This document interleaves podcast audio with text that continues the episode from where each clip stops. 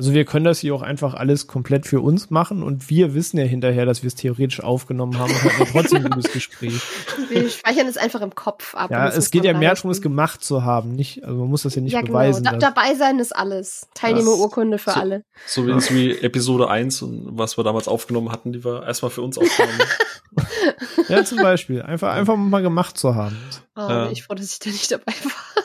Ja. Außerdem jeder Cast braucht auch so eine, so eine Folge, wo du weißt, die gab's und die hat nie wer gehört und die hat dann einfach immer so einen Ruf. So bei den Kollegen vom Plauschangriff, da gibt's diese Resident Evil Folge. Die ist mal aufgenommen worden, die war wohl bombastisch, aber bei zwei Leuten lief halt die Tonspur nicht. Sie ist halt nie erschienen und sie ist halt immer ein Mythos. Man weiß, irgendwo gab's die und die hatten bestimmt ein richtig gutes Gespräch darüber. Und so, sowas brauchen wir dann halt auch. Welche Episoden sind der, sind der Snyder Cut der Podcast-Welt? Ja, genau. Oder irgendwie so ein Techniker bei, bei dem Anbieter, wo sie auch aufgenommen haben, irgendwo, weißt du, so im, im asiatischen Serverkeller unten. ich habe noch die Tonspuren. so wie der, so wie der Director's Cut von Event Horizon, der angeblich irgendwo in Salzbergwerken gelagert wird und dann die Filme zerfressen haben und so. Also es ist, ja, stimmt. Ja, oder hey, hier, in der Wüste. Oder, oder Toy Story 2, den es effektiv nicht gegeben hätte, weil das alles gelöscht wurde, wenn die eine Mitarbeiterin, die in Mutterschutz gegangen ist, da nicht eine Kopie auf ihrem PC gehabt hätte. Das ist richtig. Oh. Ach ja. Ja, nee, aber äh, man, man merkt, äh, René hat heute schon wieder richtig, richtig Bock. Man merkt, äh, erster, Geht erster, eigentlich. erster Urlaubstag äh, oder erster Tag ja, nach dem Arbeitstag. Urlaub. Erster Arbeitstag nach dem Urlaub. Erster Urlaubstag wäre ganz geil eigentlich, ja. Ja, es wäre vor einer Woche gewesen, ne? Das, das war letzte eigentlich. Woche, deswegen war ich bei Animationsfilmen gut gelaunt. Aber guck mal, du kannst doch jetzt auch äh, gut gelaunt sein, denn du kommst aus dem Urlaub zurück. Onno ist ja quasi, wer ihm auf Social Media folgt, schon seit 15 Tagen im Urlaub. Nee, nicht ganz seit 15 Tagen, aber seit anderthalb Wochen ungefähr. Und ist es noch bis Ende des Monats, äh, Sophia, du hast deinen Bachelor jetzt halt vorbei. Äh, also ich weiß, du bist jetzt ja, ja, du hast Rosen bekommen. Ja, du hast, du hast die Rose bekommen, du bist jetzt ja. endlich glücklich, glücklich unter der Haube und äh, wirst jetzt auch erstmal eine kleine Auszeit gönnen und äh, weil niemand einschaltet, um mich alleine reden zu hören, weil das einfach niemand tun sollte. Auch ich sage das auch meiner Partnerin immer, aber irgendwie entscheidet sie sich doch dagegen. ähm, genau, haben wir heute zu verkünden. Das war äh, eine Sommerpause machen. Was irgendwie auch awkward ist. Ne? Ich weiß nicht, äh, wie viel Podcasts ihr hört, aber alle kommen gerade aus der Sommerpause zurück und wir sagen jetzt, wir gehen jetzt in Sommerpause. Ist, eigentlich ist es dumm. Aber Nö, wir haben halt die Stellung gehalten, während ja, alle anderen richtig. sich einen lauen Lenz gemacht haben und jetzt haben wir uns das auch mal verdient. Das Irgendwer musste ja da sein und aufs das, Haus aufpassen. Das ist vollkommen richtig. Und jetzt sind alle anderen wieder da, jetzt sind die Profis wieder da. Jetzt können wir auch äh, mal in, in die Sommerpause gehen. Und äh, genau, wir sind dann ab next, also die Episode erscheint jetzt quasi noch ganz regulär und dann sind wir zwei Wochen weg. Und sobald dann quasi auch Onno wieder da ist und auch der René seine sozialen Akkus wieder aufgeladen hat und wieder in seinen Arbeitsalltag reingekommen ist, ähm, sind wir am, ich glaube am 1. September kommt dann die neue Episode, ne? Die Episode 70 dann sogar. Also wir haben das auch sehr gut getimt. Äh, muss man die erscheint September. Also nee, am 8. September. Wir machen ja zwei Wochen Pause. Stimmt. Ach, ist ja schon der 15. Ach, leck mich. Genau, am 8. Ja. September geht's weiter mit der nächsten Folge, wo Onno dann auch zurück ist. Genau, und dann, also er hat uns, eigentlich hätten wir schon vorher auch darüber gesprochen, aber er hat es uns ja unter Androhung von harter Gewalt verboten, dass wir über Prey oder Predator oder Arnold Schwarzenegger reden, wenn er im Predator. Predator, genau. Deswegen äh, Episode 70, passend zum Runden, gibt's ein Knallerthema. Ich glaube, ein, ein, eine Reihe, die zumindest drei von vier von uns hier sehr am Herz liegt. äh, genau, dann reden wir nämlich über Prey und äh, Predator. Aber ähm, René, uns eint ja eigentlich sehr, sehr wenig, abgesehen von diesem Podcast, wo ich dich monatlich ein bisschen dafür bezahle, dass du das hier noch aushältst. Äh, ja, das stimmt. Weg. Das ist richtig. Ja. Aber eine Sache, die uns eint, und Onno ist nicht da. Das heißt, wir können noch ganz kurz drüber reden. Trash TV. Auch vorher ich bin gespannt, wie im Bettlaken was jetzt kommt. Trash TV. Und äh, ich habe gelesen bei der äh, W und V, also so ähm, ne? klingt wie eine Versicherungsseite, aber ja. Nein, da geht's quasi alles so im Bereich Medienbranche, was gibt's Neues und so weiter und so fort. Und das, äh, Discovery Plus hat äh, ein, ein Format angekündigt, das per se nicht neu ist, aber ähm, ja, zum, zum, zum, in Anführungsstrichen Start, ne, Discovery Plus gibt's ja jetzt schon, aber die füllen ja gerade ein bisschen. Und ähm, ich habe dir ja letzt schon empfohlen, hier äh, Dinner mit, mit meinem Ex. oder wie das Mhm. hieß, ne? Ja. ähm, was sehr unangenehm ist. Aber ich, ich lese das einfach vor. und Lass gerne dein Mikro an, geunmutet. Ich würde gerne so deine Reaktion davon hören. Ich hoffe, du kennst es noch nicht. Ähm, Discovery Plus lockt mit neuem Format. Das Streaming-Angebot startet mit Sextape VIP, ein Format, bei dem Promi-Paare ihr Liebesleben filmen und danach diskutieren. Äh, die Akteure kennt der Reality-Fan zur Genüge. Wusstest du, dass so ein Format kommt? Nein. Haben sie jetzt gedacht, aus dem Kim Kardashian-Vorfall macht man jetzt ganzes Format, ja? Wow. Ja. So, die Enttäuschung ist hoffentlich allzu groß, wenn sie dann merken, am Start sind größtenteils die üblichen Verdächtigen der Reality-Branche, von denen man ohnehin schon bei anderen Formaten des Genres reichlich Intimes gesehen oder gehört hat. Und wer, wer ist jetzt mit dabei? Also René, spitz mal die Ohren. Designer, Schauspieler und Entertainer Julian F.M. Stöckel und sein Partner Marcel sind ebenso mit von der Partie wie Tattoo-Model und Reality-TV-Star Kate Merlan äh, mit ihrem Ehemann, Fußballer, Fußballer Jakub Jarecki. Ähm, außerdem ist Sänger und Reality-TV-Star Ernesto Monte mit seiner neuen Freundin Mary, die Doku-Soap-Pioniere Frank und Elke Fußbräuch sowie The Burlesque Rockstar Yves Champagne mit Partner Dennis dabei. Und jetzt rat mal, wer das Ganze äh, moderieren wird. Äh, weiß ich nicht. Olli Pocher? Nein, Nee. Natascha Ochsenknecht. Ach du Scheiße. So, René. Das, das klingt aber schon nach richtigem Tiefpunkt. Schon, schon eigentlich nicht mehr lustigem Tiefpunkt, sondern einfach nur schlimm. Bist aber du- vielleicht bist macht das du- so hast du Bock? lustig. So eigentlich höre ich niemanden von den Ochsenknechts gerne freiwillig zu, wenn ich ganz offen bin. Und dann beurteilt Natascha Ochsenknecht auch noch in einer Live-Session mit, äh, mit Ernesto Monte sein, sein, seinen Sexakt.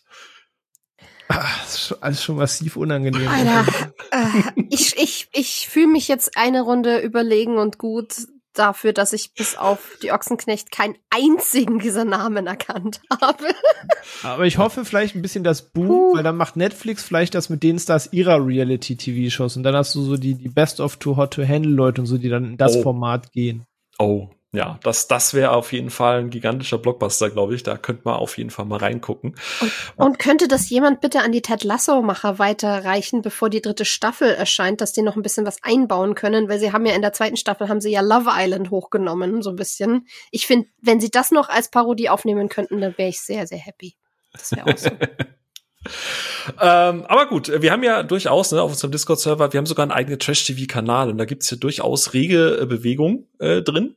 Ähm, deswegen, vielleicht hat der, der oder die ein oder andere gerade sein, sein oder ihr neues Format der Zukunft äh, ähm, entdeckt. Ich glaube, das startet irgendwann demnächst. Ich weiß es gerade, es steht irgendwie noch kein Datum da. Ähm, aber auf jeden Fall startet demnächst äh, Sextape VIP. Also ich werde mal reingucken, René, vielleicht machen wir eine Watchparty draus.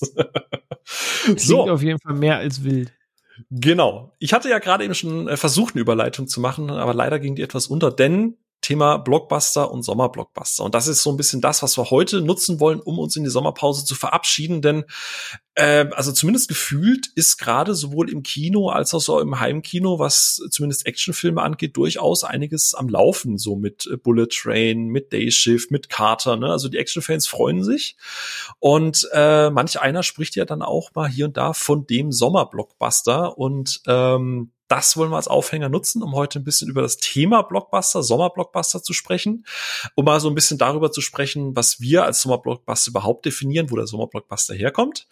Und ähm, genau, wollen das dann auch nutzen, um über einen Film zumindest heute zu sprechen, nämlich ähm, Day Shift. Den haben wir nämlich alle drei geguckt und schauen mal, ob der Film es tatsächlich schafft, äh, zu einem Sommerblockbuster zu werden. Und wer jetzt da denkt, ey, du hast doch gerade irgendwie noch Bullet Train und Carter genannt, äh, ich kann zumindest mal ankündigen für alle Patreon-Fans, da haben wir die Woche vielleicht noch was ganz Besonderes für euch, was das Thema Carter angeht. Aber dazu dann an gesonderter Stelle noch etwas mehr.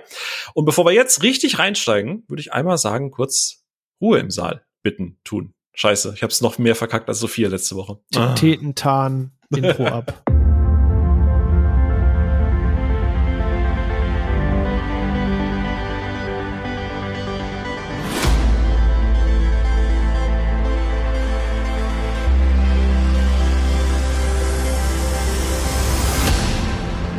Phil, darf ich dir ein Geständnis machen direkt zu Beginn dieser Episode? Oh Gott, es ist soweit. Er geht von mir auf die Knie. Ja, mach es. ich verlass den Bums. Nein. Ähm, ich habe ja so im Urlaub mich versucht, von allem fernzuhalten und so weiter. Und habe auch deswegen deine Agenda nicht gelesen gestern, weil ich dachte so, naja, wird schon passen, die, die Punkte passen und mal guckst du Montag hin. Und möchte offen sagen, ich habe dann heute Nachmittag die Punkte für die Episode heute gelesen und mich quasi auf eine vollkommen falsche Episode eingestellt. Weil ich dachte, dass wir echt über was ganz anderes sprechen, aber ich bin auch trotzdem voll eingestimmt auf das auf das jetzige Thema. das ist doch hervorragend, das macht's sehr gut. Deswegen, ja. René, wie wär's denn einfach mal ganz spontan an dich gefragt? Ja? Was ist so, was kommt dir als erstes mit in den Sinn, wenn jemand von so einem typischen Sommerblockbuster redet? Was ist so, welcher, keine Ahnung, Adjektiv, was assoziierst du damit, wenn, wenn das jemand äh, sagt, oh ja, das ist so ein typischer Sommerblockbuster? Äh, etwas, was es eigentlich gar nicht mehr gibt, assoziiere ich leider damit. Aber ich habe in der Vergangenheit sehr positive Erinnerungen dran. Ich kann Filmtitel nennen, was ich mit Summer Blockbuster assoziiere. Und das wäre, der wird schon nachher nochmal Thema werden, Pacific Rim. Das ist für mich ein Musterbeispiel eines Sommerblockbusters in den letzten Jahren, als es für mich dieses Konzept eines Sommerblockbusters überhaupt noch gab. Okay, spannend. Also für dich ist das, du droppst direkt, für dich ist der Sommerblockbuster tot. Auch dieses Jahr bisher äh, bleibt Ja, Programm. weil in zwölf Monaten inzwischen 38 Blockbuster erscheinen, die so gießkannenmäßig aufs ganze Jahr inzwischen verteilt werden und im Februar was krasses läuft und im März und im Mai und selbst der beschissene ja. Januar mittlerweile, ne? Genau, also wir haben halt inzwischen mehr Blockbuster als Monate, von daher finde ich, gibt's nicht mehr diese ein, zwei Sommerblockbuster, wo ich denke, Gas, geil, der läuft an. So 2013 lief auch sau viel, aber da war Pacific Rim halt so ein Film im Hochsommer, auf den mich richtig gefreut habe, auch zu Recht, wie sich dann rausstellte, ähm, den ich damit zum Beispiel noch verknüpfe, so als so, so ein geiler großer Film im Sommer. Okay, Sophia, du bist doch immer hier die, die Positive. Du bist ja nicht so grumpy wie wir beide. Gibt's, siehst du das auch so pessimistisch oder gibt's irgendwas, wo du sagst, wenn jemand sagt, typischer Sommerblockbuster, das assoziiere ich vielleicht auch heutzutage noch damit? Mm, das Ding ist, Sommerblockbuster waren für mich nie ein krasser Begriff, ähm, zumindest in, in meiner Kinogeh-Geschichte. Weil in der Zeit, in der sowas gelaufen wäre, war ich meistens einfach nicht im Kino. Oder es waren die wenigen Filme, wo ich dann mal ins Kino bin und wo man das Kino dann für sich alleine hatte, weil alle anderen im Freibad waren in der kleinen Stadt. ähm, für mich ist Sommerblockbuster halt wirklich eher sowas, sowas Älteres. Ich, ich muss, meine erste Assoziation ist einfach immer der weiße Hai. Ähm, und so ist ja auch nicht verkehrt. Ja, so wirklich mitbekommen, so das sind die Sommerblockbuster, habe ich halt erst, als ich angefangen habe, tatsächlich auch in der Branche zu schreiben und sowas. Ähm, weil ich da mitbekommen habe, wie viel Gewicht die eigentlich auch mitbringen. Und dann sind es halt so diese Fast and the Furious Geschichten oder so, aber ich weiß nicht, so dieses, dieses der eine Film für den Sommer habe ich halt auch nicht mehr. Das ist, wenn dann waren das für mich lange eben die Marvel-Geschichten. Weil gerade sowas wie halt Endgame oder sowas, das war halt dann immer dann im Sommer Peak. Aber alles andere. Ja. Hm. Ich gucke gerade sogar noch mal wegen 2013, ob Pacific Rim da wirklich noch alleinstehend war. Aber eigentlich, wenn ich gerade hier so in die Liste gucke, muss man auch offen sagen, ist eigentlich sogar das Quatsch. Pacific Rim erschien im Juli, so ist schon richtig, dass Sommer Blockbuster ein Häkchen war. Aber es erschien zum Beispiel allein im Mai Fast and Furious 6, Iron Man 3 und Star Trek Into Darkness. Und zwei Wochen danach erschien Man of Steel. Und einen Monat danach erschien dann halt Pacific Rim. Und danach ging es dann schon weiter mit Wolverine, der auch zwei Wochen nach Pacific Rim wiederum gestartet ist. Also war schon wilde Release-Party, sage ich mal. Auch 2013 schon, wie ich gerade sehe. Ja, und 2013, wilder, als ich es in Erinnerung der, hatte. Weißt du, was der, der erfolgreichste Film 2013 war? Der, der erfolgreichste Sommerblockbuster. Ja. Wahrscheinlich Iron Man, oder? Richtig, der dritte Iron Man hat äh, einem 1,2 Milliarden quasi eingespielt. Ich habe nämlich eine Liste vorbereitet mit allen äh, also allen Sommerblockbustern, die quasi das Jahr gewonnen haben.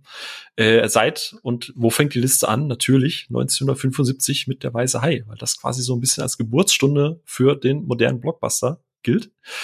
Ähm, was aber, wenn man mal, ähm, beziehungsweise, ich finde das total spannend bei euch, äh, wie sehr das noch mit in Anführungsstrichen, ich sage jetzt mal Retro oder halt damals verwurzelt ist, ne? oder wie es Sophia sagen würde, nostalgisch. Bitte hass mich nicht. Ähm, wobei ich spüre den, oh Gott, ich spüre den Hass. Ähm, nein, aber äh, dir? mal gucken, wie lange ich dir das noch durchgehen lasse. René, komm, jetzt äh, äh, stell dich mal bitte als Schild davor. Du, du, du hast damit angefangen. Was? Ich habe gar nichts gemacht, Alter. Ja, ja, das sagst du immer. Das machst du immer. Du lässt mich immer ins offene Messer laufen. Das ist okay. Nee, aber ja, ähm, ist großer Junge. Stimmt, ich bin eins. Wie groß bist du? 1,73. Ach Gott, ja, da bin ich mit 1,86 tatsächlich ein bisschen. Da, da bringt's nichts, mich hinter dir zu verstecken. So breit bist du ja auch nicht. Also, Mann, ey. Nee. Was machst du eigentlich außer schlechte Laune haben? Äh, Sport, mich gerade ganz gut ernähren, arbeiten, viel WoW spielen, äh, sehr Ah, gute Zeit mit meiner Partnerin haben. Ich mach schon relativ viel. Ah, Und dazwischen habe ich auch ab und zu schlechte Laune und bin ein bisschen grumpy. immer montags ab 20 Uhr. Naja, Ja, ab, ist ab Montag, 20 ist er wieder hoch. Montag bis 20 eigentlich. Naja, ich muss fairerweise sagen, ich hatte heute Feiertag, deswegen kann ich das heute nicht nachvollziehen. Ich hasse dich. Irgendwas müssen wir hier in Bayern auch haben. Komm. Wir, wir haben nicht nur hohe Mieten und Wespenplagen und Föhn, wie wir festgestellt Hab haben. gehört, schlechte Luft und Biergärten. Das, ihr, habt ein, ihr habt ein überteuertes Fest einmal im Jahr, das komplett overrated ist. Das ist richtig, ja. Das ist Ihr habt richtig, oh einen. Fußballverein, der eine gesamte Fußballkultur zerstört. Also ihr habt ja einiges da unten. Das, äh, Ja, ich identifiziere mich ja auch nicht. Ich lebe ja hier Berge. nur, ne? Ich bin ja Zuzogener. ja, ich ja auch. Ja. Ähm, nee, aber äh, prinzipiell sehe ich tatsächlich, also ich denke schon, dass es noch so den Blockbuster gibt. Also für mich zum Beispiel dieses Jahr ist ein Film, den ihr, der auch interessanter, oder was heißt passenderweise gerade ähm, der erfolgreichste Film des Jahres bisher ist und auch neue Rekorde einfährt. Für mich ist Top Gun Maverick tatsächlich dieses Jahr so ein typischer Sommerblockbuster-Film. Dafür war schon fast wieder ein, zwei Monate zu früh, oder? Ich- Also hast du diesen Sommer dieses Jahr miterlebt? Der ging eigentlich von Februar bis jetzt. Was jetzt bis Mai ist fast durchgehend geregnet und gerade im Juni, Juli fing es mal an, dass die Sonne schien.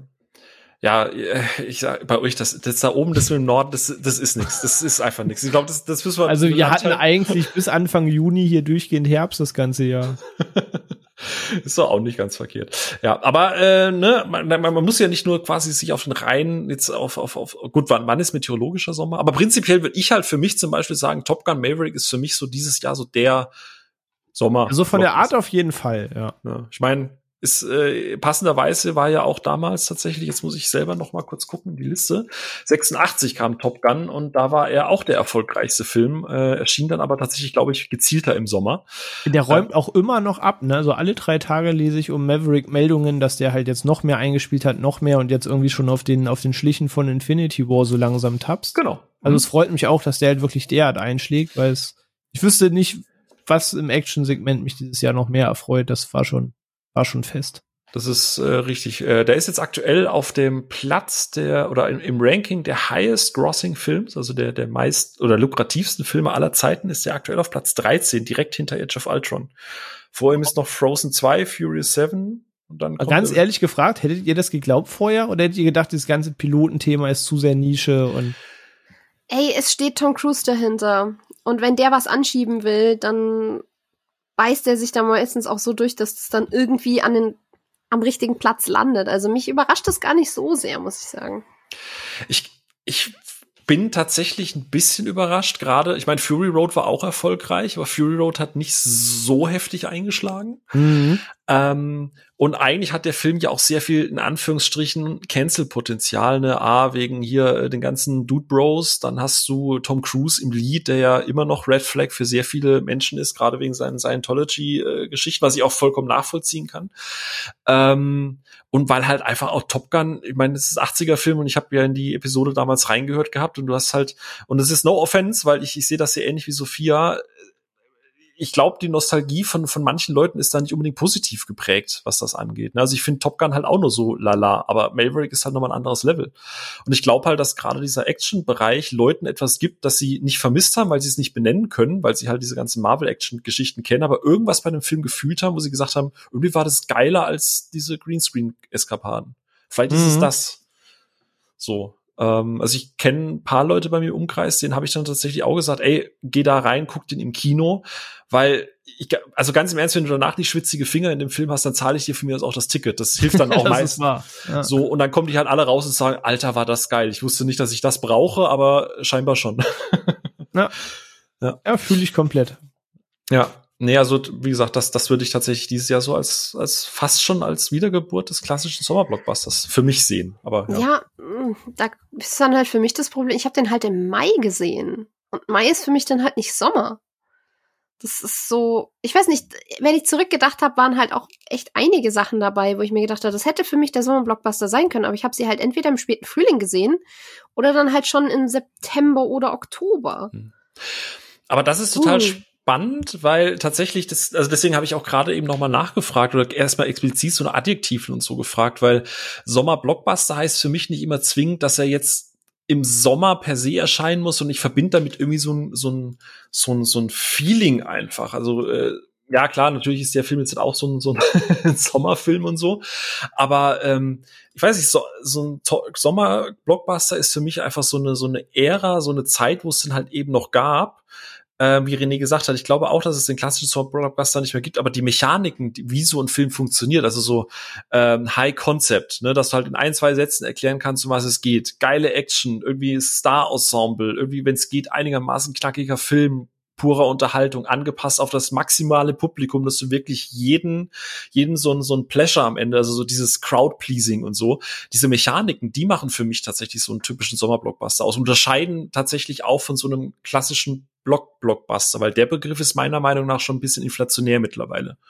Weil es ist ja, der, der Regisseur vom Blockbuster 1876 kommt jetzt mit dem neuen Blockbuster und hat dann irgendwie fünf Millionen Euro Budget und filmt dann, wie jemand gegen eine Wand rennt, so. Das ist dann, äh, keine Ahnung, das ist für mich sehr stark verwässert. Aber Sommerblockbuster ist für mich tatsächlich so ein Feeling, dass solche Filme einfach vermitteln. So, keine Ahnung, wie, wie so ein, so zum Beispiel die Mumie. Ne? Ich meine, ich glaube, der ist auch damals im Mai ja. oder sowas erschienen. Ich glaube Ende also, Mai. So ein, so ein absoluter Spaßfilm halt. Ja.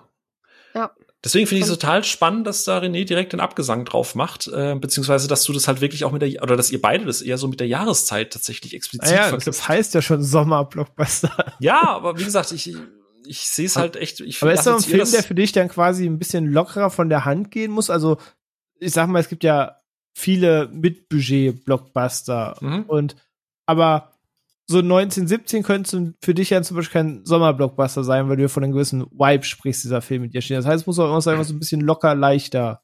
Ganz genau. So Nice Guys zum Beispiel ist für mich auch so ein, so ein, so ein Sommerblockbuster einfach so. Der, der, der checkt es so Buddy, Comedy, Action, unterhaltsam, Crowd-pleasing oder auch hier, ähm, hier Ford wie Ferrari zum Beispiel. Ist für mich auch so ein typischer Sommerblockbuster.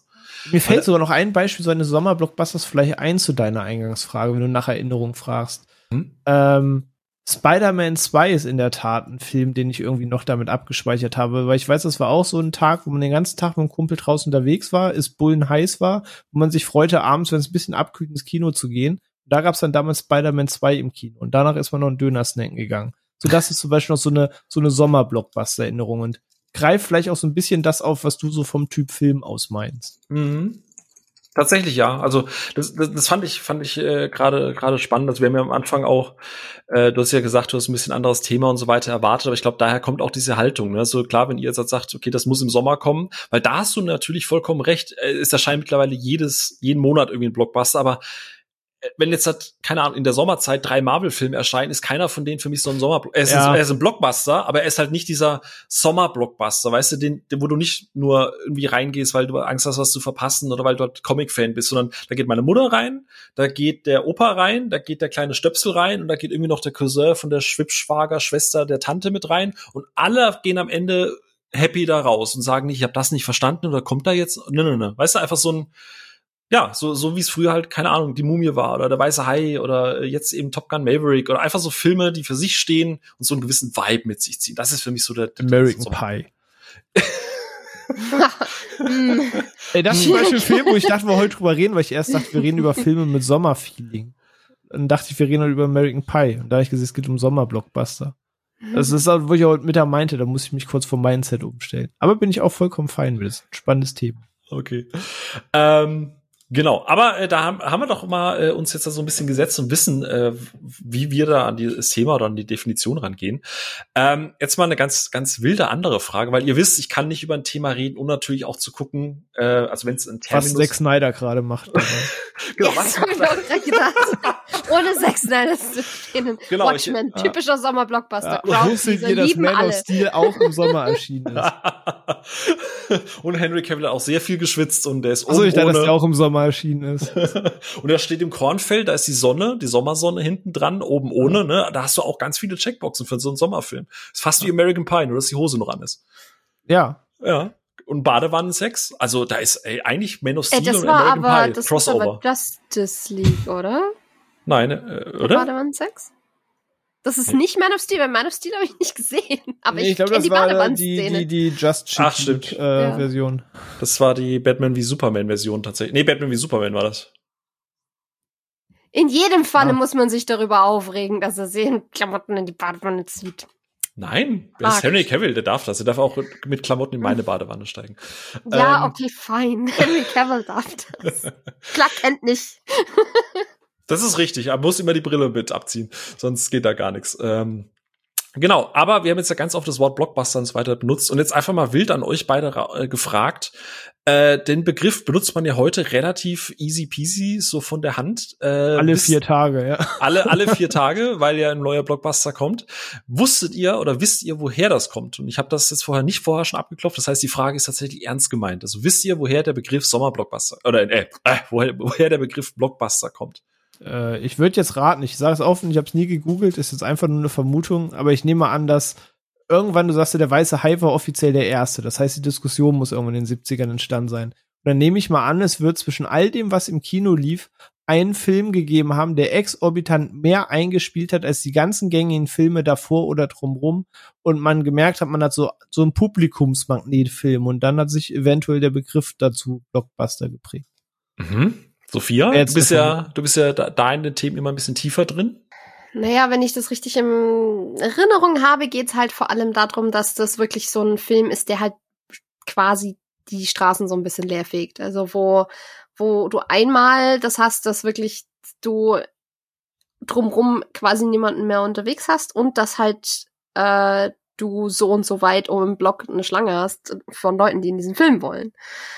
Also, ja. Und Hat man heute nur noch, wenn neue Staffel Dschungelcamp startet. Aber mit Recht dann auch, ne? Also das ist ja, Ja, auch wieder ja, ganz großartig. Tatsächlich habt ihr beide partiell ein kleines bisschen recht. Ähm, denn der eigentliche Begriff kommt aus den 40er Jahren und ist natürlich wie alles irgendwie kriegsgeprägt. Ähm, denn die Amerikaner haben tatsächlich ähm, die Amerikaner haben, als sie äh, quasi über Berlin geflogen sind, gewisse Bomben benutzt, die ganze, also die relativ neu waren, die auch zum ersten Mal im Zweiten Weltkrieg in Einsatz gekommen sind und die ganze Blöcke wegsprengen konnten. Die sogenannten Blockbuster. Ähm, und tatsächlich hat 1943 äh, die Variety und der Motion Picture Herald haben ähm, diesen Begriff der Bombe quasi äh, aufgegriffen und haben den Film Bombardier, äh, der im Deutschen hieß, ohne Rücksicht auf Verluste, habe ich heute auch erst bei der Recherche rausgefunden. Ich wusste nicht, dass der Film existiert. Aber haben diesen Film quasi betitelt als The Blockbuster of All Action Thrill Service Shows. Äh, und haben quasi da das erste Mal Entertainment mit einer Bombe verbunden. so, was man halt so macht in Kriegszeiten. Keine Ahnung. Ähm, kam dann prinzipiell nur sehr bedingt an. Ähm, und äh, der Begriff wurde dann auch lange Zeit einfach gar nicht mehr benutzt, auch lange Zeit über den Krieg hinaus.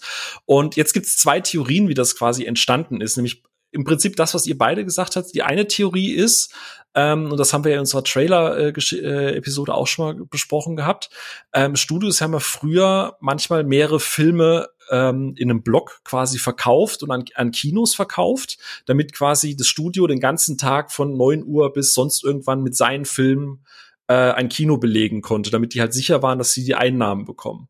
Und manchmal gab es, gab es halt Filme, die besonders erfolgreich waren und die dann außerhalb dieses Blockes benutzt wurden und die dann über die anderen Filme hinaus noch weiter in den Kinos liefen, die quasi Blockbusting betrieben haben. Ähm, das ist die eine Herkunft. Ähm, und die zweite Theorie ist tatsächlich das, was Sophia gerade gesagt hat, weil man früher, und man erinnert sich vielleicht noch damals bei Jaws oder bei Star Wars, dass tatsächlich die Leute um ganze Häuserblöcke herum standen und einfach die ganzen Gehwege und Fußwege und, und Straßen voll waren äh, mit Leuten, die um die Blöcke halt rumstanden, um diesen Kino, um diesen Film zu sehen. Und ähm, deswegen halt auch hier Blockbusting quasi, weil die die ganzen Blöcke im Prinzip gesprengt haben mit ihrer Kapazität.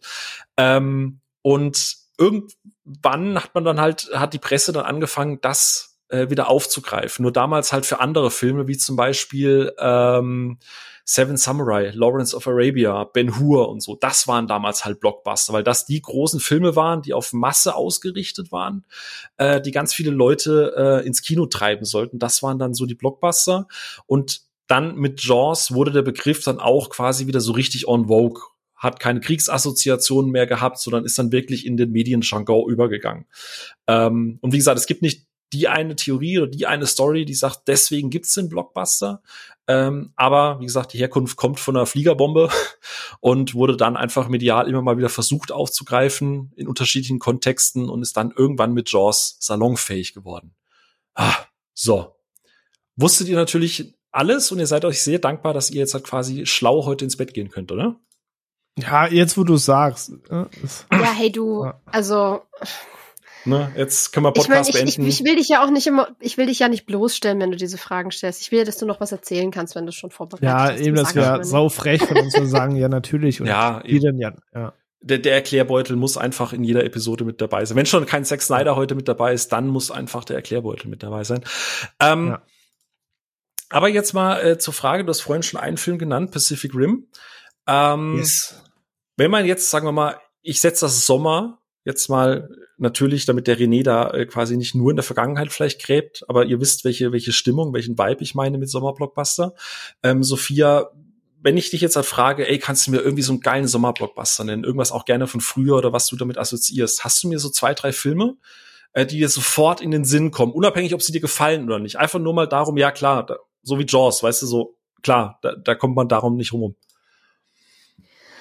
Hm, so rein spontan aus dem Bauch raus wären das für mich, glaube ich, der erste Kingsman. Ähm, weil da ist ungefähr alles drin, was Spaß macht. Das ist zwar nicht so ultra familientauglich, aber hey, ich kann, ich empfehle es ja dir.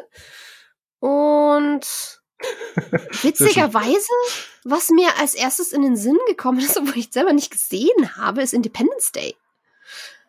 Ähm, Vollkommen richtig und verständlich, ja. Ja. Weil, ich muss Fact, mir den selber mal empfehlen.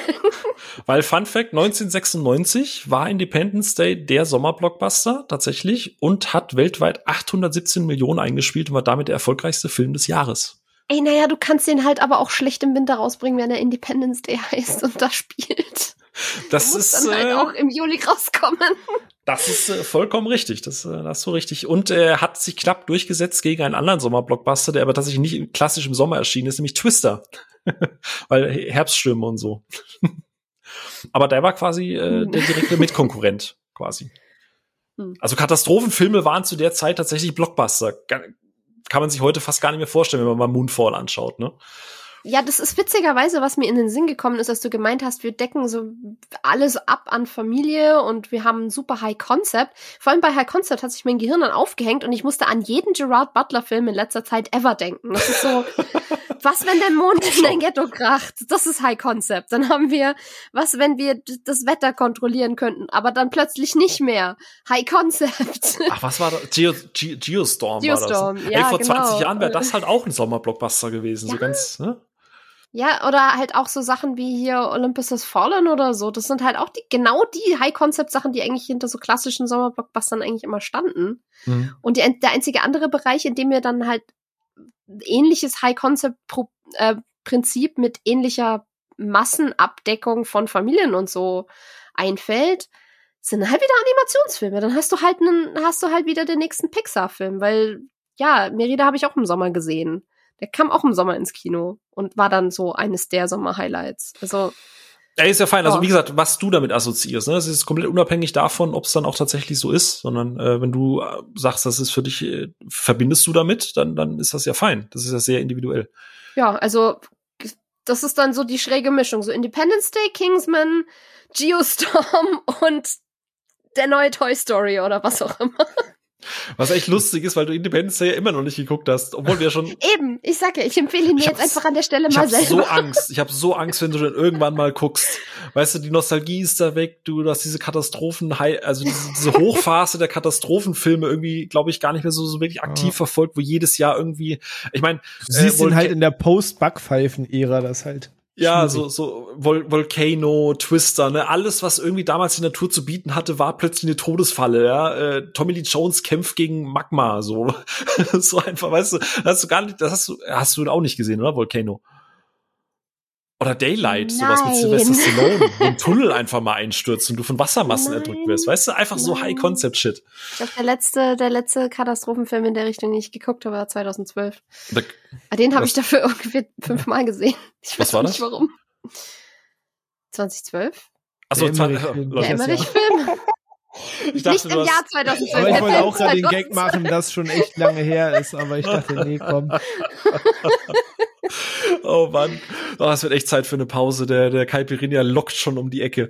Äh, René, wie ist es denn bei dir? Wie gesagt, unabhängig, ob es dir gefällt oder nicht, aber wo du einfach mal Erste so. Assoziation, einmal einer sagt, was fällt dir ein, wenn du Block Sommerblockbuster hörst? Werfe ich einfach rein The Dark Knight, Fast Five und Man in Black. oh, Wären so schön. drei Schön. Assoziationen, die mir direkt dazu einfallen. Übrigens mal ein ganz kleiner Insider. Ähm, du bist der perfekte Interviewpartner, René.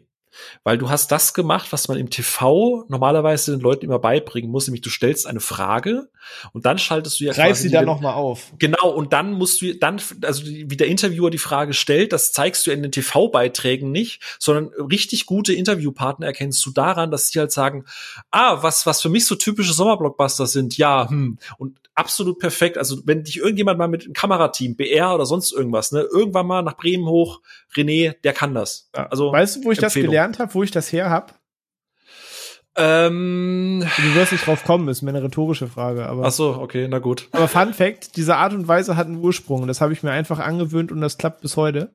Damals in der Schulzeit war folgendes. Ich war schriftlich ein Top-Schüler. Meine mündliche Note war mal scheiße, weil mein Gedankengang war, ich weiß es, also warum soll ich mich melden? Das war für mich Zeitverschwendung. Und dann haben die Lehrer mir immer gesagt, es bringt nichts, wenn du schriftlich eine super Note hast, aber mündlich irgendwo vier bis fünf stehst, weil du halt 45 Minuten die Klappe hältst.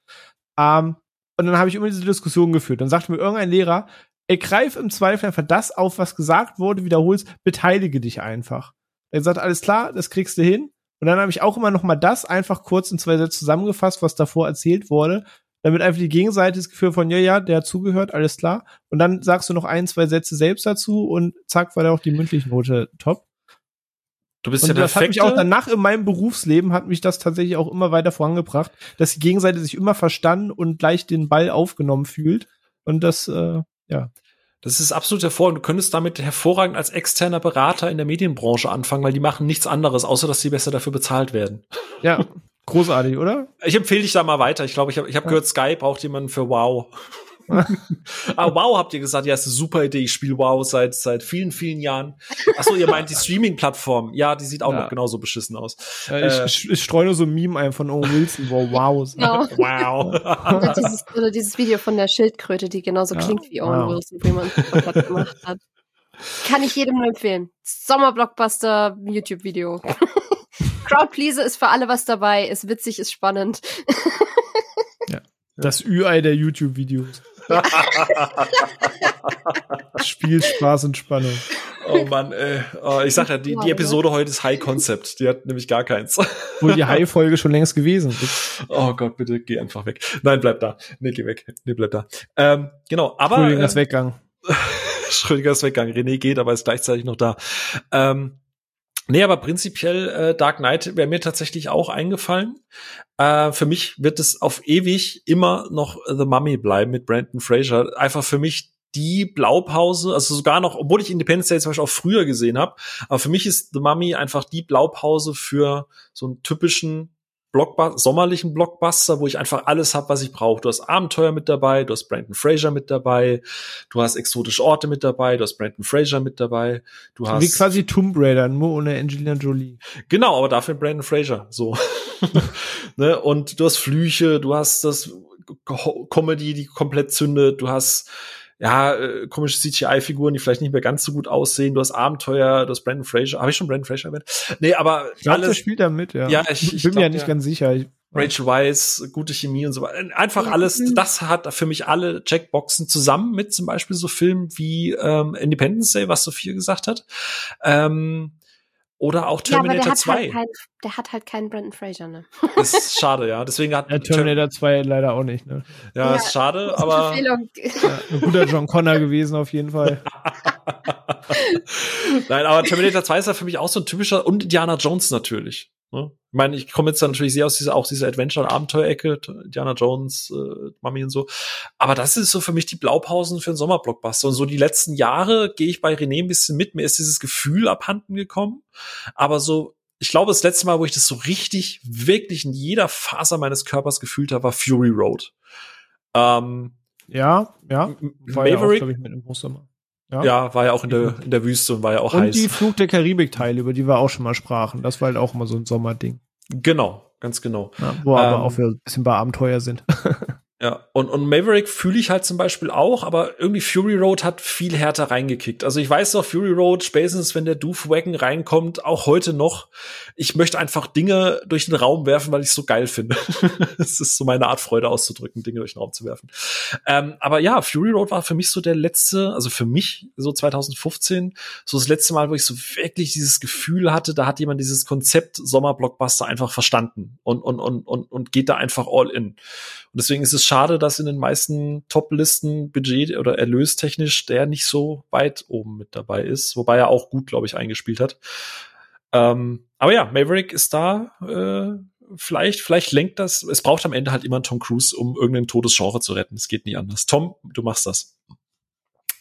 Ähm, jetzt haben wir es aber mal, äh, ich habe mich mal durchs Internet geforstet und IMDb hat ja auch die Möglichkeit, ähm, dass User dort Listen erstellen, ähnlich wie bei Letterboxd. Und es gab tatsächlich einen User, ich werde das auch hier in den Show Notes verlinken, der hat sich tatsächlich die Mühe gemacht, ähm, seit 1975, also seit der Weiße Hai, alle Blockbuster auf, also die highest grossing Summer Season Blockbusters äh, aufzulisten. Und ich will die jetzt nicht alle vorlesen, ich werde die Liste verlinken äh, in den Show Notes, da könnt ihr selber mal reingucken. Ich erhebe natürlich auch keinerlei Anspruch darauf, dass sie korrekt ist oder richtig, aber die scheint na, bei stichprobenartigen Überprüfungen zu stimmen. Aber gerade weil ihr jetzt halt, äh, die Filme, die ihr genannt habt, ähm, aber es gab halt auch andere Geschichten. Ne? Also 1976 gab es zum Beispiel Das Omen. Wisst ihr noch, wann das letzte Mal ein Horrorfilm oder so ein ähm, irgendwie paranormaler Film so richtig ihr, ihr mit Sommerblockbuster verbunden habt? Ja, bei Release von S, von dem Remake. Oh. Oh, ja, okay, gehe ich das mit. Das wäre, glaube ich, das letzte Mal gewesen. Ja. Ähm, 77, klar, Star Wars. Was lustig ist, weil Best Worldwide Box Office waren 500 Millionen Dollar. Das war damals halt der erfolgreichste Film. Ne? Für 500 Millionen Dollar steht, stehen manche Leute heutzutage gar nicht mehr auf. Und dann hast du 78 aber auch sowas wie Grease äh, mit John Travolta und Olivia Newton-John. Äh, gefolgt dann äh, zum Beispiel 79 mit Alien. Also es ist schon sehr wild, ne? Von einem, von einem romantischen Tanzfilm über Alien ist innerhalb von einem Jahr kann man, also vor allem würdet okay. ihr Alien, würdet ihr Alien als klassischen Sommerblockbuster betiteln? Schon irgendwie so vom, Echt? vom Krass. Okay. Also als klassischen vielleicht nicht, weil es ist jetzt nicht der gute Laune-Film, aber vom Format her, vom Gefühl her. Und witzigerweise Fun Fact zu dieser Aneinanderreihung von Grease und Alien, die habe ich literally in der Reihenfolge während Sommer 2019 nachgeholt mit einer Freundin, weil aus irgendeinem Grund ich gesagt habe, ja, ich habe das und das nicht gesehen und dann haben wir tatsächlich genau diese beiden Filme im Sommer nacheinander zusammengeguckt und nachgeholt. Und äh, ja, Alien ist besser. Konnte mit Grease leider nicht so viel anfangen. Was? Guter Film. Zweite Teil ist noch besser. Es gibt einen zweiten Teil von Grease. Ja, es gibt den Ja. zweiten Teil. Manchmal schockiert mich René auf einer Ebene, die ich gar nicht für möglich gehalten habe. Aber hey, man, ne, man lernt Immer, eben immer mal was Neues. immer mal was Neues, genau. Ähm, genau, danach dann Imperium schlägt zurück und dann 81, wie ich es halt äh, gerade eben schon gesagt habe, für mich halt auch so wirklich typisch und, überrascht mich jetzt wenig, Jäger des verlorenen Schatzes, der Indianer, der erste Indiana Jones Film. So. Und das ist halt witzigerweise so ganz viele Blaupause oder äh, Haken, die dieses Sommerblockbuster-Ding für mich abhaken, weil bei Alien, ganz im Ernst, ich hätte auch schwören können, der wäre, also ich hätte nicht gedacht, dass der im Sommer rausgekommen ist. Sag ich dir ganz, ganz im Ernst. So, ich liebe den Film, aber für mich ist, hat das überhaupt nichts mit dem Sommerblockbuster zu tun, einfach weil der, Nee. Also äh, freut mich, dass es so erfolgreich war, aber hätte ich in meiner Liste der größten Blockbuster, also Sommerblockbuster aller Zeiten irgendwie auch eher gar nicht drauf gehabt. Ähm, haben wir so Sachen wie E.T., der nächste Indiana Jones, dann natürlich zurück in die Zukunft. Mhm. Ja, Ja gut, das, Äh, das kann Ja, ich mir gut der- vorstellen. Ja, ja. auf jeden Fall. Beverly Hills Cop 2, 1987, in meinem Geburtsjahr. Vor allem der zweite, der erste ist vorher nirgendwo. Hat sich durchgesetzt gegen Dirty Dancing.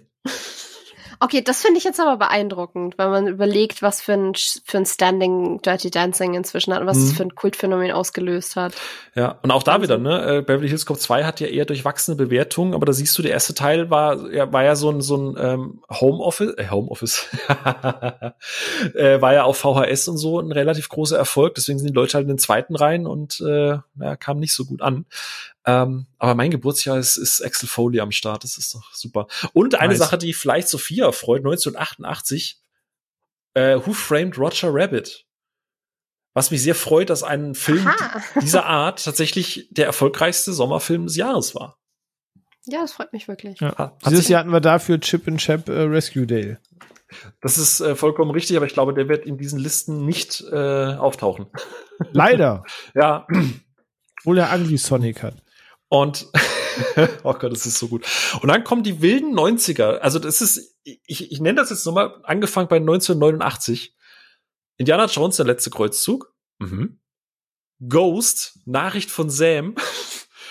Ey, Dirty Dancing nicht, aber der dann, weißt du? Der hat halt die legendäre Töpfer-Szene. Die hat sich gegen Total Recall durchgesetzt. Und danach Terminator 2. Oh, So, wie wild ist das bitte? Mhm. Du kommst von Adventure auf Romanze auf den besten Actionfilm aller Zeiten. Es ist auch wild, oder?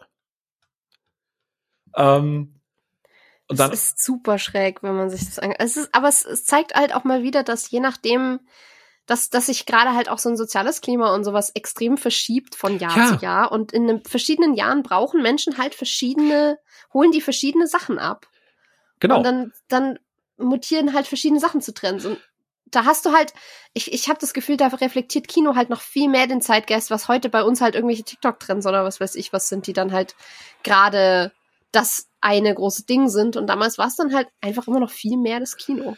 Und deswegen habe ich tatsächlich diese Eingangsfrage am Anfang gestellt, was ihr eben damit assoziiert, weil ich glaube, das ist von Generation zu Generation einfach komplett unterschiedlich, wie du es gerade sagst. Ne? Wenn meine Eltern, wenn ich die halt irgendwie frage, Blockbuster, wird mein Vater halt safe irgendwie sowas wie Terminator sagen und meine Mutter garantiert sowas wie Dirty Dancing oder Ghost. Mhm. Einfach halt unterschiedlich, weil du halt unterschiedliche Dinge damit assoziierst, was für dich dieses, dieses Jahr oder dieses, dieses Gefühl ausgelöst, hat, was du mit diesem mit dieser Bezeichnung halt äh, assoziierst. Solange in weiteren zehn Jahren dann jemand sowas wie Baby Driver nennt oder Le Mans 66, ist auch alles fein. ich, ich hoffe es. Le Mans das sind auch 66 beides so Filme, die für mich so für Sommerblockbuster stehen.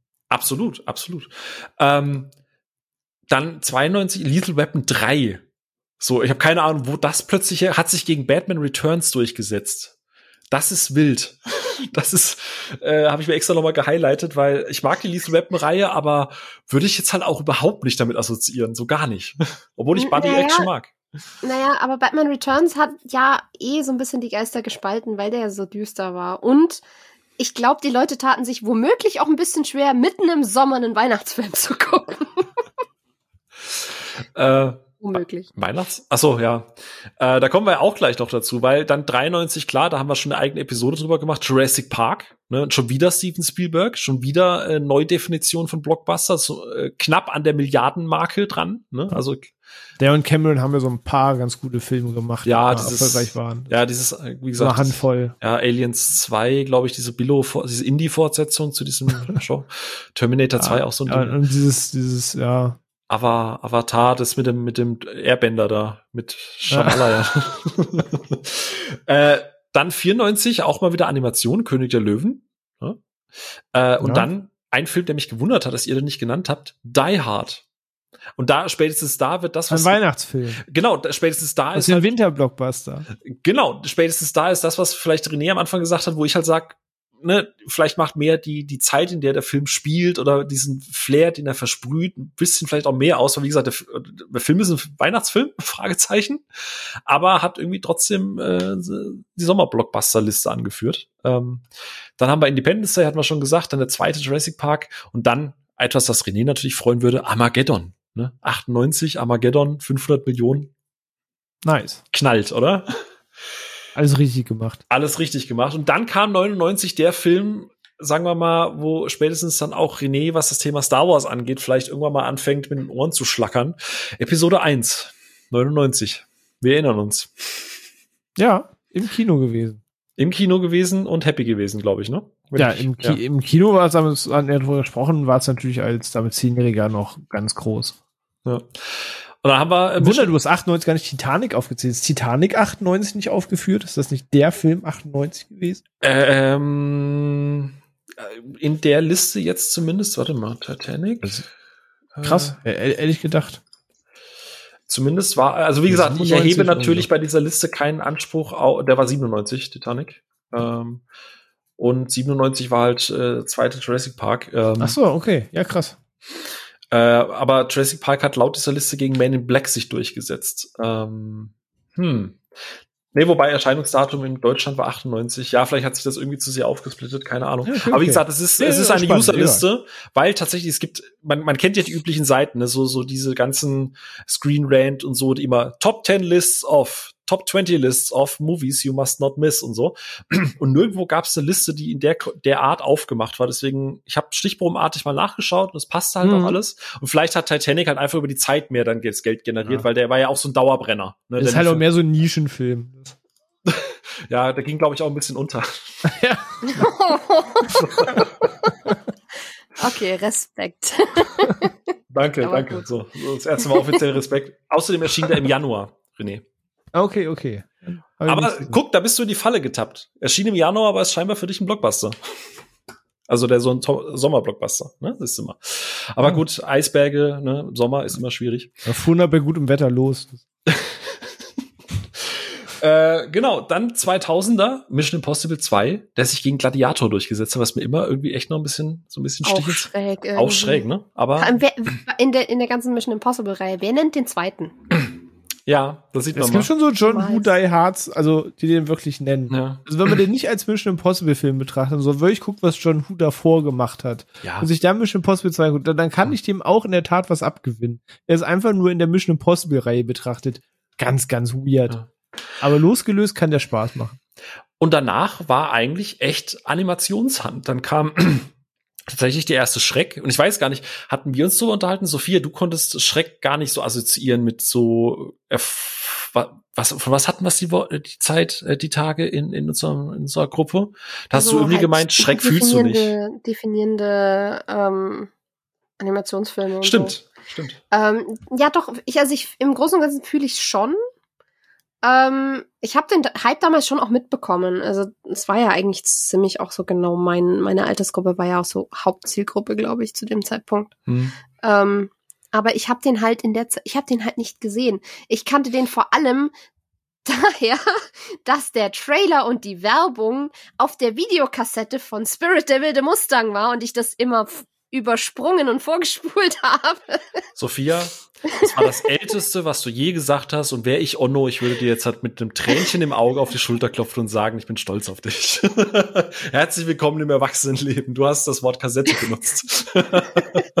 hey, ich habe im Jahr 2012 noch One Piece Episoden, die liefen, während ich Nachmittagsunterricht hatte, auf Videokassette aufgenommen, weil ich es anders nicht gucken konnte. Sehr gut. ähm, 2002 kam tatsächlich Spider-Man, hast du ja vorhin schon gesagt, René, und dann kamen so Sachen wie mhm. Findet Nemo, Shrek 2, Star Wars Episode 3 und dann tatsächlich Pirates of the Caribbean 2 und im Folgejahr dann der dritte. Also äh, freut mich sehr für Gorba Binski, zweimal hintereinander die Pole Position geholt. Dann Dark Knight, Harry Potter und der Halbblutprinz, Toy Story 3, Harry Potter und die Heiligtümer des Todes Teil 2. Ey, diese, ich, echt, ich hasse es so unendlich, ne? Breaking Dawn Part 1, Episode 2, so bla. Dann, und dann ging es halt los, 2012. Und jetzt halt kommt ja das, was, was René gesagt hat, jetzt können wir auch langsam so ein bisschen in den nächsten so alles MCU und Star Wars, oder? Genau, und jetzt kann man so ein bisschen in diese, diesen Umbruch einleiten äh, und auch so ein bisschen vielleicht mal auf die Kehrseite der ganzen Geschichte. Also ich, ich, ich führe die äh, äh, Liste mal ganz kurz noch einfach namentlich vor. Also wie gesagt, das ist immer ein Jahressprung. Dann hast du The Avengers, dann hast du äh, Iron Man 3, dann hast du aber sowas wie Transformers 4, Jurassic World, dann hast du wieder First Avenger. Dann hast du Ich einfach unverbesserlich 3, was du von diesem Film hältst, René. Wissen wir ja spätestens seit der Animationsepisode. und dann natürlich 2018 Infinity War, dann 2019 Endgame. Äh, für 20 und 21 ist gerade äh, die Liste hier nicht vollständig, aber 22 ist es jetzt Top Gun Maverick. Aber ich vermute mal 2020, 2021, ach verdammt. Die sind keine MCU-Filme. Ah, okay. Ähm, kann man ja nebenbei noch recherchieren, aber man kann, wie gesagt, jetzt mal rüberleiten, weil man hat es ja schon gesehen, das Ganze ist jetzt schon, also vorher gab es auch vereinzelt Franchises oder zweite Teile von Franchises. Ähm, aber jetzt ist das dann doch eher so aus einer Studiohand, behaupte ich jetzt einfach mal. Und da kann man ja äh, mal rüberschwenken auf die, die ganze Kehrseite der Geschichte.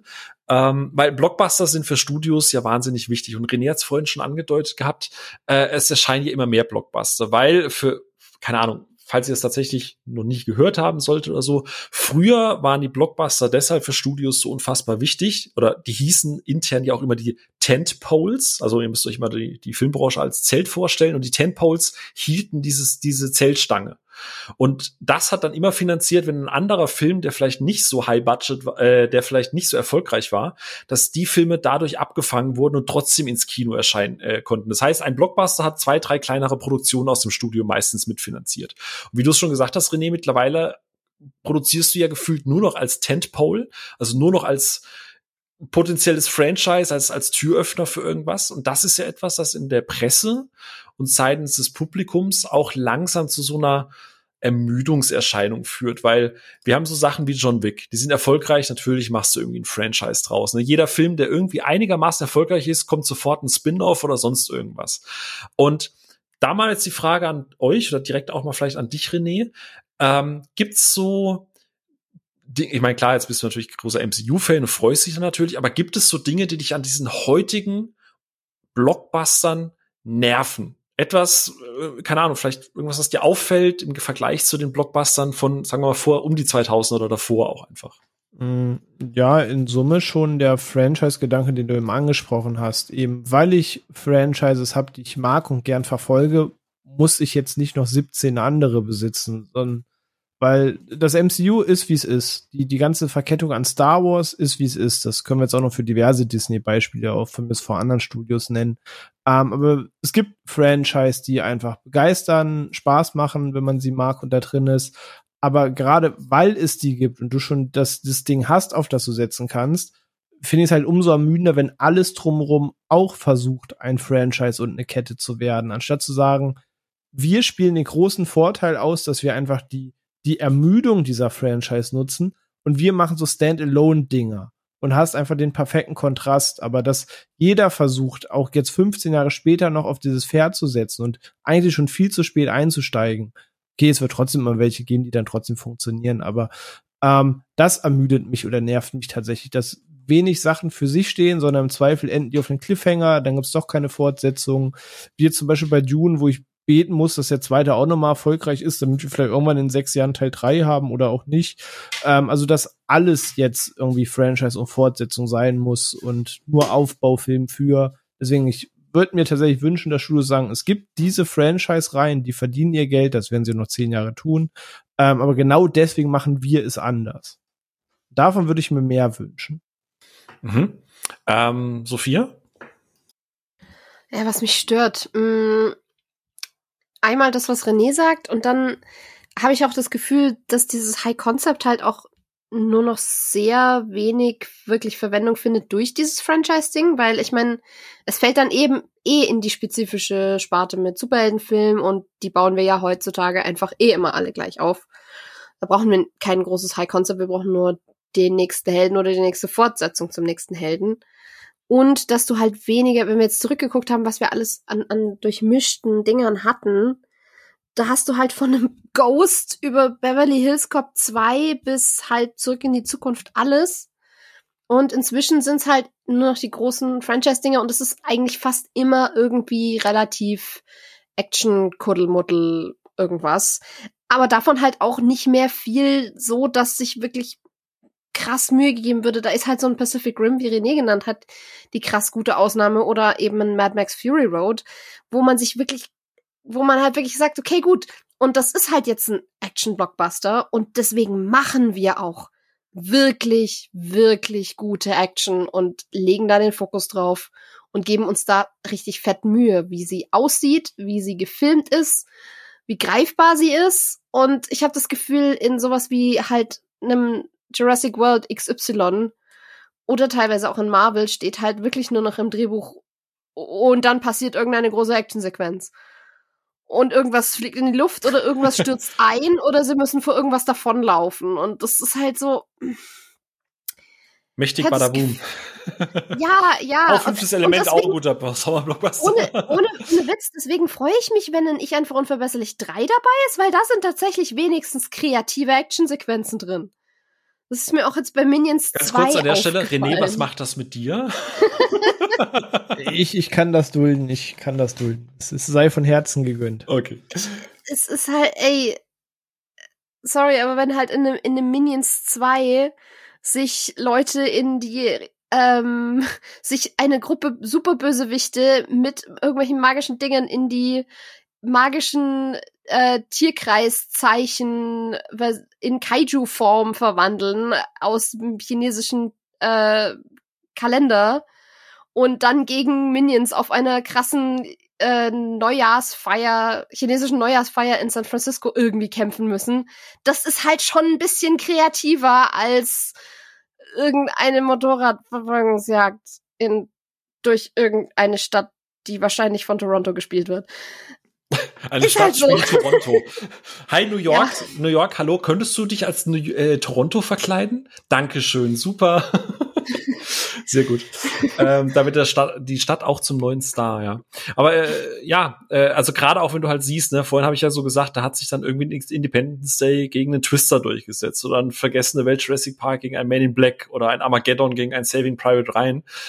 Und laut dieser Liste hat sich zum Beispiel halt ein, keine Ahnung, ein Iron Man 3 gut gegen Despicable Me 2 durchgesetzt, ähm, aber in Transformers 4 gegen Guardians of the Galaxy, in Jurassic World gegen Avengers Age of Ultron, ein Civil War gegen Finding Dory, also auch eine Fortsetzung. Ich einfach unverbesserlich hat sich zumindest im Sommerzeitraum gegen Spider-Man Homecoming und Guardians Volume 2 durchgesetzt. Avengers Infinity War hat sich gegen Jurassic World 2, oh Gott, ich möchte den Namen eigentlich nie wieder lesen, äh, und Incredibles 2 durchgesetzt. Ähm, Ne, also das ist alles, gab es dann irgendwie schon mal. Alles ist dann dann gefühlt doch irgendwie eine Fortsetzung. Und das ist äh, irgendwie schade. Ich habe übrigens kurz nachrecherchiert, weil natürlich 2020, 2021, wir erinnern uns, da war ja was, da waren die Kinos ja zu. Ähm, tatsächlich war 2020 waren äh, zwei chinesische Filme ganz weit oben, nämlich einmal Demon Slayer the Movie. ähm, Ein schöner und, Film, ja. Und äh, The 800. Aber doch japanisch, oder? Äh, ja. Wir sind doch dann genau. bei nee, Train, oder? Genau, Demon Slayer war japanisch, 800 war chinesisch, Entschuldige. Ähm, und ähm, der 800 auch zumindest optisch beeindruckend, inhaltlich schwierig. Kann man bei Prime übrigens gucken, falls man das gucken möchte. Und der erste, in Anführungsstrichen, Hollywood-Film, der erfolgreich war, ist tatsächlich Bad Boys for Life von Sony. Da durfte Sony auch mal wieder Geld abgreifen. ähm, freut mich aber, weil ich mochte den tatsächlich ganz gerne. Und natürlich 2021, wie konnte mir, also wie konnte mir das entfallen? Äh, Spider-Man No Way Home.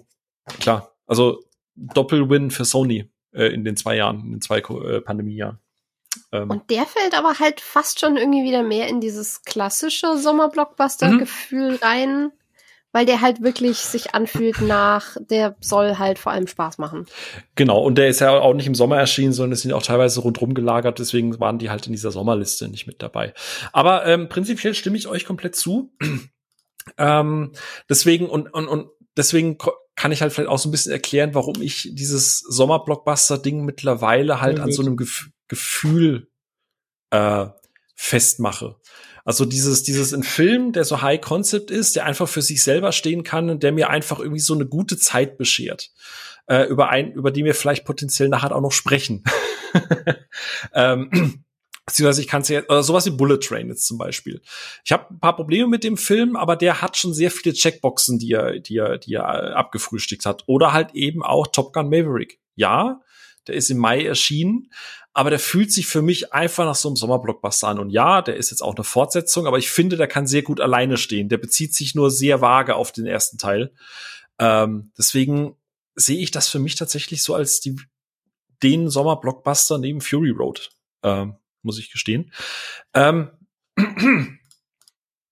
So, äh, Mann, Mann, Mann, der Frosch im Hals, ne? Eine Frage habe ich euch äh, jetzt noch wegen diesem Thema Kehrseite, weil ähm, René regt sich ja immer sehr, sehr, sehr regelmäßig drüber auf und ähm, gerade jetzt mit einigen Filmen, die auf Netflix erschienen sind. Äh, wie Dayshift, äh, wie Carter äh, oder generell, wenn auf Netflix irgendwelche Actionfilme erscheinen. Und ich würde jetzt einfach mal die These in den Raum stellen: The Gray Man. Vor ein paar Jahren hätte ich gesagt, ist das ein Sommerblockbuster. Du hast einen großen Cast, du hast noch kein bestehendes Franchise, du guckst, dass der so Mainstream-tauglich wie möglich ist, du hast viele große Namen an Bord. Seht ihr das ähnlich? Seht, also würdet ihr auch sagen, dass, keine Ahnung, vor zehn Jahren wäre The Grey Man groß angekündigter Sommerblockbuster gewesen? Ja, durchaus möglich. Also, ja, wahrscheinlich. So, wenn man, wenn man wirklich weit au außerhalb von dem ganzen Streaming-Gedöns sich das vorstellt, dann vermutlich schon. Dann, oder es muss nicht mal so weit außerhalb sein. Es muss halt vor allem, bevor die angefangen haben, so exzessiv ihre eigenen Produktionen ähm, im Filmbereich eben anzuschieben, weil dann hätte der eine sehr ähnliche Sparte fallen können wie eben in Kingsman, so vom Stand vom Startpunkt aus her, sage ich jetzt mal, weil ich meine, für Kingsman kannten auch wer, wer kannte wirklich die Comic-Vorlage, wer hatte da irgendwie einen Begriff zu? Und das kam dann auch so ein bisschen aus dem Nichts und ich glaube, das hätte mit Grayman durchaus auch so passieren können, wenn nicht in der in die Richtung schon so viel anderes erschienen wäre, wenn der Kontext ein anderer wäre. Es wäre im Sommer erschienen, René. ja, ich glaube bei Grayman, der wäre wahrscheinlich auch im Kino sehr okayisch am Ende nur angekommen. Also ich glaube, die, die Punkte wären ähnliche gewesen, aber welchen Film ich in dieser Lücke jetzt gesehen hätte, wäre Prey. Ähm, ich weiß, sprechen wir erst noch richtig ausführlich drüber, aber von der Art des Films, von dem Franchise, das er hinter sich hat, mhm. von trotzdem der gewissen Alleinstellung, die er hat, ähm, trotz dessen, das wäre für mich so ein Film gewesen, der jetzt diese Sparte so relativ klassisch gefüllt hätte, der auch so, so mittelgroß im Kino Erfolg gewesen wäre wahrscheinlich. Das, das wäre so ein Film, den ich da einordnen würde, zum Beispiel, hm. den man es halt direkt ins Streaming gesetzt hat. Ja. Letztes Jahr auch im Sommer ist ein Film bei Amazon Prime erschienen, Tomorrow War. Äh, tatsächlich auch im Juli, 2. Juli. Ja, ich, ich gucke jetzt halt immer, ob der Film auch im Sommer erschienen ist, damit der René nicht gleich wieder meckert. Aber ist auch so ein Film, wo ich gefühlt deutlich mehr Spaß hatte als viele Leute aus dem, aus dem Kritikerbereich. Ähm, ich, äh, den hätte ich tatsächlich gerne im, im Kino erlebt vor ein paar Jahren. Muss ich den, den, den hätte ich mir auch vorstellen können, weil das ist irgendwo zwischen Science Fiction aller Edge of Tomorrow, wenn auch vielleicht nicht ganz so krass gut gemacht, und irgendwie Katastrophenfilm und so irgendwo dazwischen spielt Tomorrow War. Ähm, den, den hätte ich da in der Sparte auch tatsächlich noch, noch eher gesehen als hm. Greyman. Das ja. Und da möchte ich jetzt dann die Frage eben rübernehmen. Wir haben ja, also Tomorrow War wurde ja relativ durchwachsen aufgenommen, Greyman wurde durchwachsen aufgenommen. Dayshift, über den wir nachher noch reden, ist ja jetzt bei der Kritik auch eher so besser als erwartet, wenn man es vergleicht mit dem, was Netflix sonst so raushaut. Ne, ne, ne. ne. Und auch da wieder das Gedankenspiel, wenn Nightshift zum Beispiel auch im Kino erschienen wäre vor vielen Jahren. Ähm, habt ihr das Gefühl, dass die negativen Stimmen von solchen, ich sage jetzt mal Sommer-Blockbustern auf, auf diesen Streaming-Plattformen irgendwie anders wahrgenommen werden, wie die Blockbuster noch früher äh, wahrgenommen wurden. Also dass dieses, ich gehe jetzt da rein und gucke mir einen Sommerblockbuster im Kino an, irgendwie wohlwollender aufgenommen wurde als dieses, ja, ich gucke mir jetzt so einen stumpfen Actioner nur an im, zu Hause und zerreißt ihn dann einfach, weil es scheiße und es ist geil, Netflix-Kacke zu finden.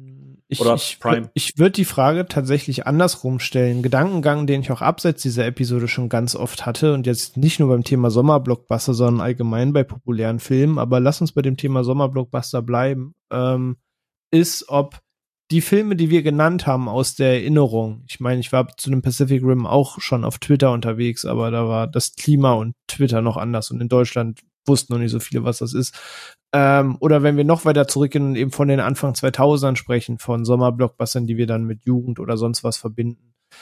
Die Umkehrfrage wäre, würden die genauso in Erinnerung sein, wenn es zu der Zeit Social Media gegeben hätte wie heute? Ich glaube nicht daran, dass bis 2011 irgendwie alle super tutti, abwechslungsreich, super toll, cool war und das sind die besten Erinnerungen, die wir hier hatten. Und jetzt passiert irgendwie nur noch Schund die letzten acht Jahre. Ähm, sondern dass dieses, man hat sich in irgendwas satt gesehen, man findet was doof, man macht dieses Nitpicking. Hätte es auch bei den Filmen gegeben, die jetzt glorifiziert werden, wenn es das seinerzeit das Social Media gegeben hätte wie heute. Filme wie ein Ghostbusters zum Beispiel würden nach heutigem Maßstab an 800 Kriterien durchfallen, werden aber komplett glorifiziert. Ähm, und ich glaube, dass die, die Diskussionskultur dahinter war eine andere. Aber ich glaube, so in der Umkehrfrage würden einfach die damaligen Filme genauso wenig bestehen wie heute in dieser ganzen Social Media Diskussion. Spannend. Äh, ein, da, witzig, du gehst auch, zwar einen anderen Weg gerade, aber im Endeffekt wollte ich auf den Punkt hinaus, äh, nämlich gerade diese Okay, sorry. Dieser, die, nee, nee, das ist vollkommen fein, weil ähm, das war tatsächlich so der Gedanke, als ich die Frage formuliert habe, auch einfach, weil ich mir das halt auch selber überlegt habe, so ähm, wenn du jetzt heute so die Mumie rausbringst, gerade das Thema ne, Damsel in Distress und würde die Chemie heute noch so funktionieren, dürfte er sie noch so küssen, wenn er wenn er gefangen ist, würden alle wieder aufschreien. Ich meine, wir haben es bei Lightyear mitbekommen, da küssen sich zwei Frauen und plötzlich wollen alle Hardcore-Idioten diesen Film kennst. Nein, nein, nein. Also wie du es gerade sagst, Social Media hat ja einen wahnsinnigen Impact und dass jeder mittlerweile sein Maul, also Entschuldigung, ich meine, wir machen das ja auch hier, wir machen ja auch unser Maul zu diesen Themen auf. ähm, aber die Art und Weise des Konsums hat sich halt verändert und, und ich glaube, dadurch wird, also meiner Meinung nach, wenn, die, deswegen habe ich auch explizit gefragt, wenn Tomorrow War vor zehn Jahren erschienen wäre, dann Greyman. Bin bei dir, ich glaube, die wären auch nur okay aufgenommen worden, aber ich glaube, du hättest die mehr genossen, mal so effektiv in den Raum geschmissen. Sophia, wie siehst du das? Mm, ähnlich. Und ja, ich finde auch, ich sage ja, wenn der Kontext ein anderer wäre, dann, dann würde es würde vieles viel anders aufgenommen werden. Ich, weil ich meine, es geht ja auch keiner ran und sagt, für einen Film, der im Kino läuft, ist der schon okay. Käme keiner auf die Idee, das ja. zu sagen. Außer Was? es ist im Januar. Für, da, das Ja, ist tatsächlich ja. so ein Ding. Das so vor vielen, vor Ja. vielen Jahren war, als eben im Januar eben die Studios ihre Mhm. mistigen Horrorfilmchen und so, dann hieß es ja immer, ich glaube Happy Death Day lief, lief der nicht damals irgendwie Kinder was oder, oder war das irgendein für, so ein, für so einen Film nach der Holiday Season ganz okay. Ganz genau, das, das ist so das, was ich damit assoziiere. Aber niemand, wie du sagst, niemand sagt, oh, für so einen Kinofilm im Sommer ist das Ja. schon okay. Das finde ich übrigens super lustig, ganz kurz, ähm, dass, dass, dass das bei euch in der Wahrnehmung so ist, dass Januar so Mist ist, weil ähm, ich habe da immer im Kopf, ich weiß, dass es in den USA auf jeden Fall so ist, weil halt gerade auch die ganzen Award-Season-Kandidaten da schon durch sind. Aber bei uns in Deutschland erscheinen die da meistens erst. Also die meisten Sachen in der Vorbereitung auf ähm, Oscars habe ich immer im Januar und Februar geguckt. Dementsprechend denke ich da immer eigentlich an richtig krass hochkarätige Filme, so Echt? Ich erinnere mich noch an viele Jahre, wo ich die Oscar-Filme gucken wollte, aber in Deutschland drei Viertel davon leider erst nach den Oscars guckbar waren. Ja, same. Die ich es gerne im Januar hätte gesehen, aber es gar keine Möglichkeit gab, sie irgendwie davor zu sehen. Ich glaube, das hat sich auch in den letzten Jahren ein bisschen geändert, weil die Releases teilweise da schneller äh, kommen. Aber ich, ich erinnere mich noch an ein paar wirklich Vorbereitungsmarathons, die ich mit meinem besten Freund gemacht habe. So 2016, 2017 zum Beispiel. Ähm, es war auch die Zeit, wo ich, wo ich einen Fuß in der Tür hatte bei den Arthouse-Kinos. Da habe ich halt alle Releases dann instant mitbekommen. Ähm, nee, aber ja, für, ob, obwohl ja auch wirklich viel Mist ins Kino kommt. Wenn ich, wenn ich überlege, ja, was wir, was wir für eine Flut an Filmen haben, die halt unter anderem auch im Kino läuft. Und das sagt aber keiner. Ja, also für was, was im Kino läuft, für sowas, was der breiten Masse präsentiert Nee, die werden dann halt das einfach okay. nicht geguckt. So. Ja, Genau. richtig. Die Ja. werden nicht geguckt und dann Also da werden schafft man es zu ignorieren, aber Ja, im Streaming aber- ist das, als wollte da wirklich irgendwie so 200 Leute sagen, ja, dann muss ich den jetzt irgendwie halt gucken und dann finde ich den halt im Zweifel doof, anstatt den da im Zweifel genauso zu ignorieren. Das ist halt Richtig, mega dumm. vielleicht die guten Filme zu gucken. Und ähm, was mir dazu, was, was René sagt, die Diskussionskultur ist anders geworden. Was mir halt auffällt, ist, dass eben auch, dass wir so eine krasse Vergleichskultur geschaffen haben inzwischen. Unter anderem durch den Umgang mit Internet und Algorithmen und sowas, weil halt die gro du hast halt große Buzzwords und Keywords, die irgendwie mit rein müssen, damit Sachen geklickt werden. Und dann muss jeder Film immer mit Star Wars verglichen werden oder mit Marvel oder mit Harry Potter oder mit Herr der Ringe oder mit Game of. Thrones. oder, genau, oder im Filmbereich ist es dann halt immer Dark Souls oder was auch immer. Und das muss quasi immer rein. Mhm. Unter anderem machen das die Leute, die das schreiben, die ich an dieser Stelle einmal ein bisschen in Schutz nehmen muss, auch nicht unbedingt freiwillig, weil es am Ende an den Leuten hängt, die dann deswegen draufklicken und halt einfach daran, wie das berechnet wird, leider. Ähm, und das spielt halt auch ganz krass mit rein, weil das einfach die, die Medienlandschaft dahinter so extrem prägt und extrem zwingt, so zu hand, das so zu handhaben. Und deswegen ist es dann in, in den Köpfen auch drin. Und irgendwann trägt das auch zur Diskussion mit bei, dass man immer alles mit allem abgleichen muss. Und wenn du halt einen Dayshift auf Teufel komm raus, dann mit einem viel krasseren Actionfilm oder was auch immer vergleichen willst, oder wenn ein Bullet Train immer, immer, immer sich den Vergleich mit John Wick anhören muss, obwohl er das eigentlich nicht unbedingt sein will oder muss, dann wird's halt irgendwann schwierig. Das ist doch hier wie, wir hatten das, genau das, was du gerade sagst, hatten wir in unserer Batman-Episode, wo wir drüber diskutiert haben, diese ganzen, ja, The Batman ist so wie sieben. Ja, wenn Leute was nicht in Schubladen stecken können, drehen sie durch. Wie viele Dayshift-Vergleiche mit From Dust Till Dawn gelesen habe, nur weil irgendwelche verzweifelt nach dem Streichholz suchen, wann es zuletzt einen lockeren Vampirfilm gab und ich dachten, ja nee, Twilight dies, das war alles ernster, war mehr jugendlich, was, was war letzte lockere Film? Ja, das Vergleichen war den 30 Jahre später mit From Dust Till Dawn, wo ich denke, Hauptsache, ihr könnt irgendein Vergleich, ja, gibt's auch Vampire, Gratulation, du hast die Herleitung geschaffen. Du kriegst und Fleißbienchen es ist ja, es ist ja absolut legitim, wenn du im Kopf eine Brücke schlägst zu irgendwas anderem. Unsere Gehirne sind so aufgebaut, dass wir Assoziationen mit anderen Sachen aufbauen und dass wir Sachen instinktiv in Schubladen stecken wollen. Aber ich habe das Gefühl, es wird manchmal extrem forciert. Und die, die Leute versuchen gar nicht mehr groß, gerade auch im Kritikerbereich, versuchen teilweise einfach nicht mehr das Ding mal ein bisschen losgelöst zu sehen. Ich weiß, es nee. ist schwierig. Ja, wenn du tausend Filme halt im, im, Jahr guckst, ne? richtig, ne? Richtig, wenn du, wenn du tausend Sachen guckst, wenn du in der Bubble drin steckst, so tief, dann ist das teilweise auch schwierig. Ja, aber ja, vielleicht, äh, vielleicht in dem Kontext dann einfach ein, ein Bier mehr reinstellen und ein bisschen, bisschen entspannter rangehen, was weiß ich. wir, wir verdammen natürlich Al unkontrollierten Alkoholkonsum. Richtig, aber, äh. ich will hier nichts glorifizieren, aber einfach so als Metapher dafür, dass man, dass man sich vielleicht einfach ein klein bisschen entspannter zurücklehnen kann, um das, um das Ding anzugucken und dann, ja. Ja, vielleicht überlegen, wenn ihr den im Kino gucken würdet, würdet ihr auch sagen, und da muss ich jetzt oder werde ich jetzt immer wieder ab sofort Sophia zitieren, äh, für einen Kinofilm gar nicht so scheiße. ähm, ja, aber ähm, genau, aber ich persönlich finde, gebe euch beiden halt ähm, äh, vollkommen recht. Ich glaube, alles, alle, alle diese Faktoren spielen halt mit rein. Zum einen, weil du halt, und dann, um da, auf das Thema zurückzukommen, was René ganz am Anfang gesagt hat, äh, dass eigentlich mittlerweile rund um das Jahr, also jede Woche gefühlt einfach ein Blockbuster erscheint.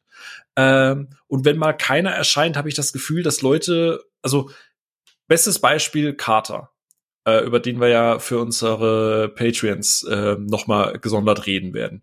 Äh, weil wir den Film alle gesehen haben und der uns auch in vielen Stellen sehr, sehr, sehr positiv aus den Schuhen gehauen hat, manchen eher weniger. Aber ganz viele Filmportale haben gesagt, ähm, der, der neue Netflix-Actioner, der äh, John Wick und Crank und ne, ne, ne, in den Schatten stellt. So, wo ich mir denke, okay, John Wick, warum John Wick? Und dann kannst du aus dem Artikel herauslesen. Hat einer geschossen in dem Film.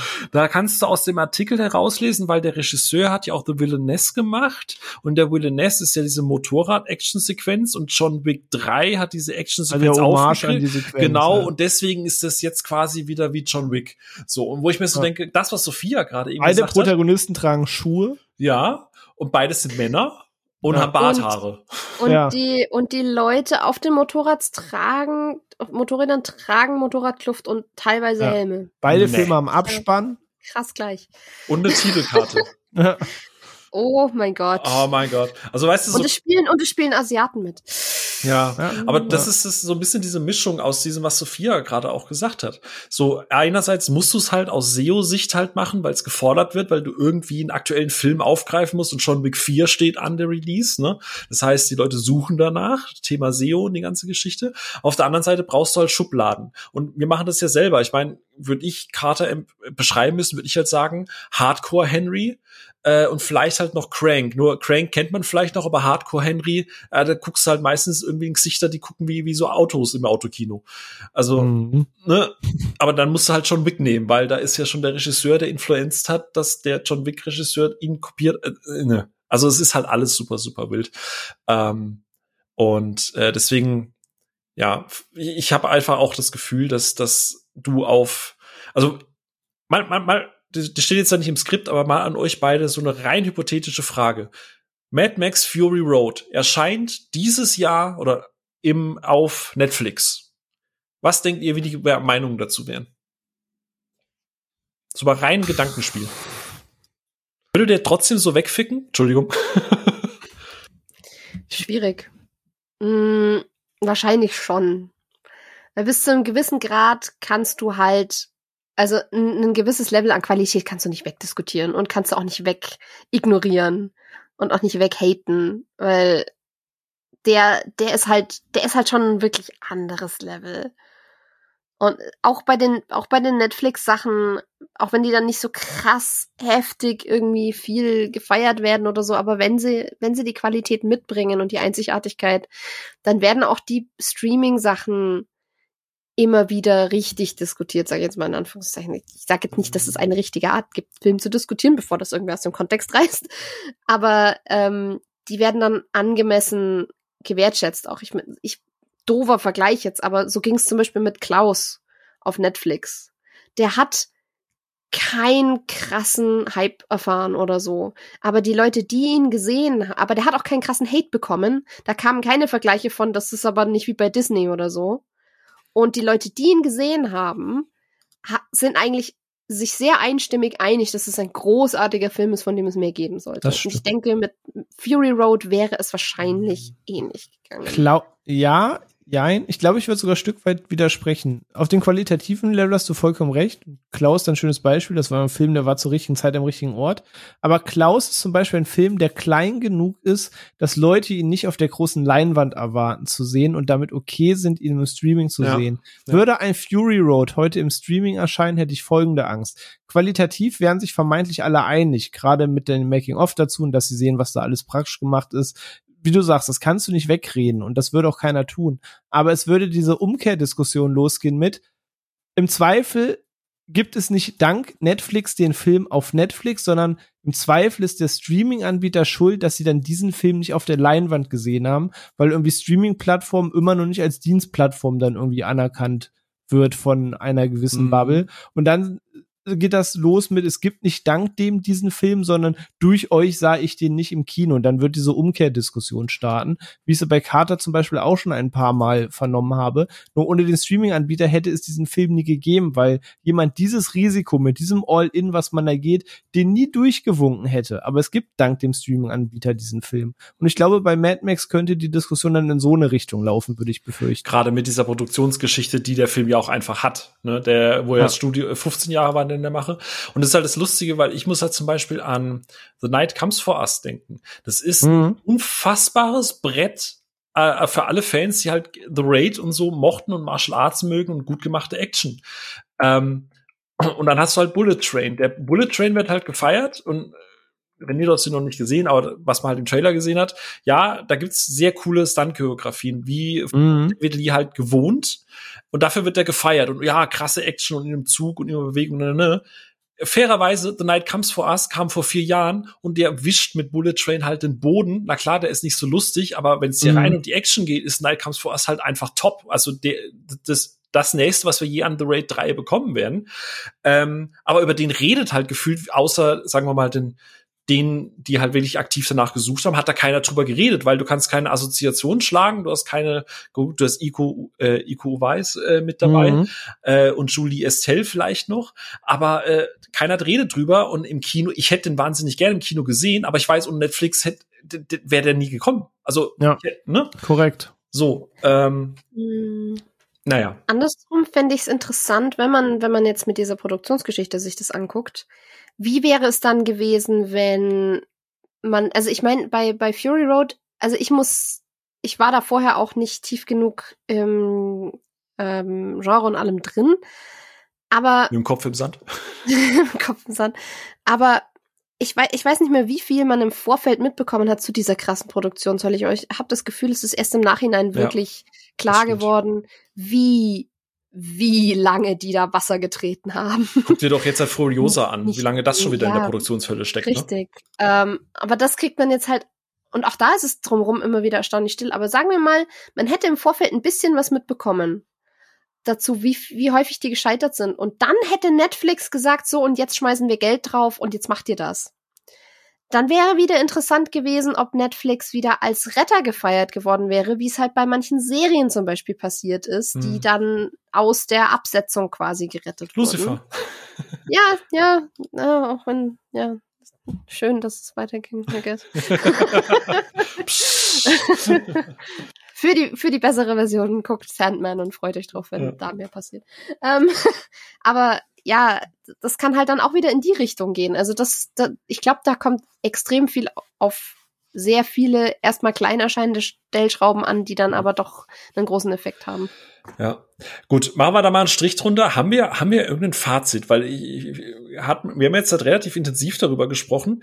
Gibt es irgendein Fazit? Ist was man vielleicht den Hörerinnen und Hörern mitgeben kann, wenn es um das Thema irgendwie so diese Blockbuster-Geschichte geht, wie man auf Netflix oder auf Prime, man muss ja nicht immer nur auf Netflix reden, Pri- Prime ist ja genauso, wie gesagt, Tomorrow War war ja auf Prime, wurde ja genauso zerrissen, obwohl die, die meiste Audience, ich glaube auf, ich glaube auf Rotten Tomatoes war da gar nicht so schlecht, äh, einfach Spaß damit hatte. Und ähm, macht euch vielleicht äh, so als Fazit, wenn ihr einen Film guckt, überlegt euch immer, wie es wäre, wenn ihr ihn im Kino seht und wenn ihr dann auch Scheiße finden würdet, dann, dann findet ihn Scheiße, ansonsten seid mal nicht so hart. Ist das ein Fazit? Keine Ahnung. Ähm, ja, wenn euch das Popcorn dazu es wert wäre und schmecken würde, dann wo ist das Problem? hab, hab, habt ein bisschen mehr Spaß wieder. So. Ja, ja, hab ein bisschen mehr Spaß. Äh, und ich glaube, wir müssen, ich glaube, es, es wäre gar nicht mal dumm, wenn wir einfach den Begriff Blockbla äh, Blockbuster, Bla bla bla. Block, bla bla, Blockbuster mal für ein paar Jahre äh, selber eine Sommerpause schicken würden und den erst wiederholen, wenn sich's lohnt. Und ansonsten das Label einfach nicht auf alles draufpacken, sondern vielleicht einfach einen Film als Film sehen und gucken, habt ihr Bock auf die, auf das Konzept, habt ihr Bock auf die Darsteller und oder die Action oder irgendeinen Teil davon, der euch motiviert, das zu gucken. Außer es ist das, worüber alle reden. Wenn ja, dann guckt ihn euch an und schaut, ob euch dieses Element Spaß gemacht hat. Wenn ihr dann enttäuscht werdet, ist verständlich. Wenn ihr dann sagt, ach, der Film drumherum war auch noch ganz nett, ist doch fein. Freut euch. Ja. René, du hast dich mehrmals entmutet. Wolltest du noch was hinzufügen? Oder? Äh, nee, ich, ich kann mich dem nur anschließen. Ich Ja. würde mich, glaube ich, auch nur wiederholen, weil ich in der Wertungsfolge sage, dass man einfach an der eigenen Erwartung arbeiten sollte, dass man an dem eigenen, wie Sophia gerade sagte, an dem eigenen Gedankengang arbeiten sollte. Interessiert mich das überhaupt wirklich oder gucke ich es jetzt nur, weil es eben da ist und dann gehe ich halt auch schon mit einer entsprechenden Grundhaltung daran. Ähm, einfach mal selbst wieder zu reflektieren, worauf freue ich mich, worauf habe ich Bock und sich mehr darauf zu fokussieren. Ja. Und wenn ihr einen schlechten Tag habt und keinen Bock auf einen Vampirfilm, dann guckt vielleicht nicht einen Vampirfilm einfach nur, weil irgendwie jemand auf YouTube Weil er gerade da ist und ja jemand Ja. getweetet hat, genau. Genau, weil äh, manchmal kann man es auch zwei, drei Tage später. Das ist das Tolle so an, an diesen Streaming-Geschichten. Im Gegensatz zu einem Kinoticket, das verfällt nicht. Ihr könnt den auch noch morgen gucken, wenn ihr vielleicht bessere Laune habt. So, ne? das ist ein ganz wilder Gedanke. Ähm, genau, aber wir haben jetzt da schon immer mal wieder ein paar Titel genannt. Ähm, und äh, wollen jetzt halt ja natürlich nicht auf einer negativen Note hier schließen, sondern einfach jetzt halt noch mal, äh, wie gesagt, René hat ja vorhin schon Pacific Rim genannt, wir haben hier schon ein paar äh, erfolgreiche genannt, äh, ein paar erfolgreiche sommerliche, in Anführungsstrichen Blockbuster. Äh, und jetzt einfach mal wild in den Raum gefragt, Sophia, wenn du mal so in den letzten, I don't know, zehn Jahren einfach so guckst, was war so für dich so der größte S Sommer, ne, immer in Klammer, Blockbuster der letzten zehn Jahre und warum? Einfach so ein, vielleicht in einem Satz. Vielleicht kennt man den auch noch gar nicht oder einfach nur für dich. Ne? Also jetzt nicht auf Boxoffice-Zahlen gucken oder sonst irgendwas. Einfach für dich, wo du sagst, zack, wenn ich Bock habe auf Blockbuster, gucke ich das. Mm, muss ich was nennen, was wir, was wir die ganze Zeit kritisiert haben, aber der erste Avengers-Film. Das ist halt. Und jetzt, ich, ich kann es nicht glauben, dass wir den Begriff vorher noch nicht genannt haben in dieser Folge, aber direkt damit verknüpft ist immer dieser Begriff Popcorn-Kino. Das ist pures Popcorn-Kino. Mit einem tollen Ensemble, es ist bunt, es kracht, Dinge explodieren, es werden flotte Sprüche rausgehauen und es war so das erste Mal, wo ich, wo man das Gefühl hatte, boah, ja, Comic, Comic-Figuren wirklich quietschbunt zum Leben erweckt. Läuft. Sehr viele Momente, die sich mir echt ins Gedächtnis gebrannt haben, als ich ihn geguckt habe. Und ich bin rausgegangen und war danach eine ganze Weile ziemlich ähm, besessen von bestimmten Charakteren und habe mir alles an Fanvideos und was weiß ich was dazu reingezogen, weil es so viel Spaß gemacht hat. Also ja, der erste Avengers. Mhm. Bei dir, René? Bleibt's bei Das Pacific Rim oder? Jetzt wollte das hast mich eiskalt erwischt mit Sommer. Ich hatte eigentlich jetzt äh, eine Antwort mir zurechtgelegt, aber das wäre halt fairerweise ein Winterfilm. Aber ich dachte allgemein einfach, was so der Blockbuster der letzten zehn Jahre an Sachen was ist. Ähm, aber dann streichen wir die Antwort, dann konzentrieren wir das auf Sommer. Ach du, hau doch, wie gesagt, wenn, wenn es dir das, dieses Gefühl gibt, äh, du hast ja gerade eben am Anfang schon gesagt, dass du es gar nicht so sehr mit Gefühl assoziierst, dann haust gerne einfach raus. Also ja, genau, aber sagen, mir ging es nicht um das Sommerblockbuster, sondern so wirklich mal die Frage, was so reflektierend der krasseste Blockbuster der letzten zehn Jahre war. Und ja, rein subjektiv von den Spaß ich im Kino hatte, auch Safe Avengers und Pacific Rim. Beide oft geguckt, gucke ich immer noch. Pacific Rim lief hundertmal die Szene, als ich meinen Fernseher eingestellt habe ähm, immer ein Fest, aber was so dieses Gefühl Blockbuster angeht und da kommt jetzt irgendwas, auf das ich mich krass freue, wäre die Antwort Star Wars Episode 7.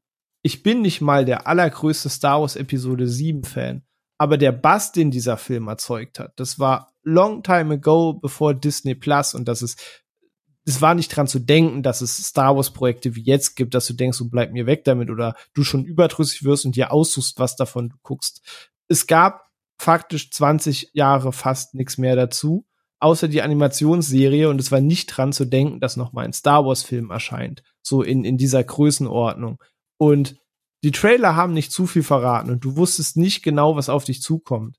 Und ich habe mit vielen Leuten gesprochen. Auf der Arbeit wurde am Tag der Premiere davor gesprochen. Heute 0 Uhr Star Wars. Und das war ein, eine Größe an Film, der anläuft, was ich Jahre davor und danach so nicht mehr erlebt habe. Weil ja klar, Avengers habe ich mich krass drauf gefreut, das als Ensemble-Film zu sehen. Aber man war von dem MCU schon ein gewisses Level gewohnt und freute sich, die zusammen zu sehen. Ein Pacific Rim hat in mir das innere Kind getriggert. Ein Fury Road hat ne, richtig Fun gemacht. Aber dieses, dieses Phänomen, dass Star Wars in der Kinoform weitergeht, Gnade Gott, was danach aus dieser Trilogie wurde, ne, das will ich nie wieder drüber sprechen. ähm, aber der Bass, den es vorher erzeugt hat, bevor überhaupt irgendwer auf dieser Welt Episode 7 sehen konnte, dass es auch keine Previews gab. Es gab keine Reviews, die vorher online gingen. Der Film sollte weltweit zum gleichen Punkt starten, damit alle es zum selben Zeitpunkt sehen. Das war ein, ein Feeling vom Film, das ich lange davor und danach nicht mehr hatte. So, so das wäre so ein wirkliches Blockbuster-Erlebnis, wo ich sage, das, das hat echt einen Bass erzeugt. Das ist eine sehr gute Wahl eigentlich, weil mir ging es genauso. Ich glaube, das letzte Mal, ich glaube, Episode 7 auch das letzte Mal, dass ich so wirklich Star Wars gefühlt habe, mhm. wenn man es so sagen kann. Also ich habe mich drauf gefreut, ich habe die Trailer tausendmal gut. Ich war auf, ich weiß auf Arbeit, äh, wie ich, wie ich mit jedem Kollegen diesen Trailer gezeigt habe und einfach gesagt, guck mal, wie geil das ist. Und der erste Trailer war einfach so geil geschnitten mit diesem klassisch, klassischen Score und alles, ne? Also ja, allein es gab um 16 Uhr eine angekündigte Trailer-Premiere und ich hatte ein Meeting zu dem Zeitpunkt an dem Tag gehabt und ich bin da nicht rausgekommen und ich habe um fünf vor vier gesagt, ich müsste ganz dringend auf Toilette, weil ich um Punkt 16 Uhr diesen Trailer sehen wollte und habe mich dann aus dem Meeting gesneakt, um Sekunde eins diesen Trailer zu sehen. So, das, das, das war schon ein anderes Level als, ich sage, ich habe mich auch immens auf ein Infinity War, auf ein Endgame, auf ein, worüber wir gesprochen haben, gefreut. Aber das war schon ein anderes Level damals, weil man, mhm. man wollte wissen, was, wie sieht jetzt Star Wars aus, wenn es jetzt in der heutigen Zeit weitergeht. Das, ja. das war schon anders wild. Ja. Ja, bei mir ist wenig überraschend. Ich habe den Film jetzt ja schon ein paar Mal genannt und ich habe auch noch mal so die Jahre durchgeguckt. Natürlich gibt's viel, was man hier nennen könnte, aber müsste ich mich auf einen oder den festlegen, äh, dann ist es und bleibt's bei mir tatsächlich einfach Fury Road, weil es ist der, der hat seine Schwächen.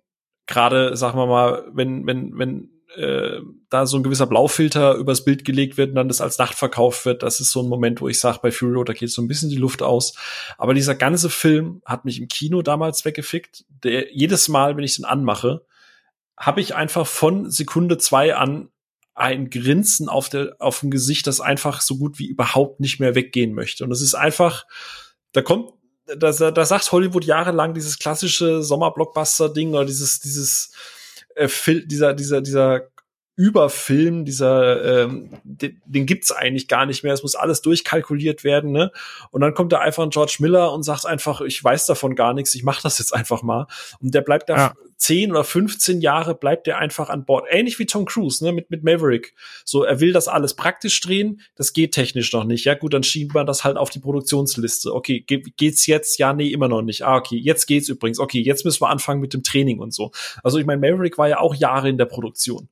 Ähm, dass einfach in Anführungsstrichen dann noch mal die Leute kommen, die einfach einen Fick auf das klassische Produktions Checklisten-Marketing geben und sagen, ich mache das jetzt, weil ich will das. Das wird es in Zukunft immer weniger geben. Aber Fury Road, der hat einerseits vermittelt der genau das Gefühl, was ich am Anfang gemeint habe. Der hat jede, jede Checkbox macht er ab, der steht alleine. Ich fand die Vorgänger alle okay, so, aber das ist halt Ne, der übertrumpft seine Vorgänger, ähm, der steht für sich alleine, der hat geile Action, der hat coole Figuren, der ist larger than life, das ist 120 Minuten purer Eskapismus, ähm, der ist geil, unterhaltsam, laut, roh, dreckig, alles. Alles, was ich halt an so einem Sommerblockbuster halt einfach mag und bunt. schätze. Bunt. Ist bunt. Ja. Es ist ein Actionfilm, der nicht grau und grau und, Und der braun hat ist, Spaß. sondern bunt. Und er hat einen Typen mit dem Flammenwerfer-Gitarre auf dem. Scheiß. Ja. Ja. Ich, ich saß Ja. auch lange nicht so strahlend im Kino. Also Pacific Rim und der sind auch Ja. zwei meiner liebsten Kinobesuche in den 2010ern, ohne Ich Frage. glaube, ich beiß mir bei wenigen Sachen, außer bei Pacific Rim, so sehr in den Arsch, dass ich die nicht im Kino gesehen habe. Ey, der, der wird safe irgendwann wieder uraufgeführt. Ich hab die, hab die beide nur auf dem Fernseher, tatsächlich Fernseher und nicht mal im Laptop, Gott sei Dank, Ja. sehen Immerhin. können zu Ja. Hause, immerhin. Auf der Apple Watch. Aber, aber Ja. ich, ich, ich trauere dem immer noch hinterher, dass ich das im Ja. Kino verpasst habe. Und Ey, zu Folge 100 Ja, zu liege ich uns zu Kino Recht. sein, da gucken wir den zusammen oder so. Absolut. Irgendwas. da würde ich sogar nach, keine Ahnung, wo auch immer der läuft, würde ich auf jeden Fall hinfahren, um den noch mal im Kino zu sehen mit Ja, einer geilen Safe. Crowd. Beide am Premierenabend gesehen, ganz großes Ja. Kino. Pacific Rim auch, hätte ich jetzt auch genannt. Wie gesagt, es gibt sehr, sehr viel, aber Fury Road ist einfach das, was, was- worauf ich mich auch am meisten gefreut habe hier in dieser Episode, einfach darüber zu reden. Und es freut mich, dass ihr den auch so liebt. Und das ist einfach so ein wahnsinnig geiler Film. Ähm, wie gesagt, auch auf die letzten zehn Jahre. Ansonsten hätte ich wahrscheinlich die Mumie gesagt. Gehen wir mal äh, ganz, ich weiß gar nicht, ob ihr da überhaupt einen Film habt, aber gibt es irgendeinen angekündigten Blockbuster der letzten zehn Jahre, wo ihr eher so sagt, boah, da bin ich echt enttäuscht rausgegangen? Also bei mir war es zum Beispiel Episode ähm, 8. Hä? Episode 8. Aber ist doch der beste, weil Expectation Subversion. Am Ähm, Arsch. Weil bei mir war es tatsächlich, ich weiß, es klingt wahrscheinlich doof, aber ich habe ja einen Soft oder Sweet Spot für die ganze Man in Black Reihe. Und ich weiß, der zweite ist echt nicht gut und der dritte hat auch seine Probleme, aber ich mag diese Trilogie einfach wirklich wahnsinnig gerne wegen Tommy Lee Jones, wegen Will Smith, wegen dieser, dieser ganzen Welt, dieses Worldbuilding, dieser Kreativität äh, und von mir aus mit dem, auch wegen dem äh, doppelten Johnny Knoxville.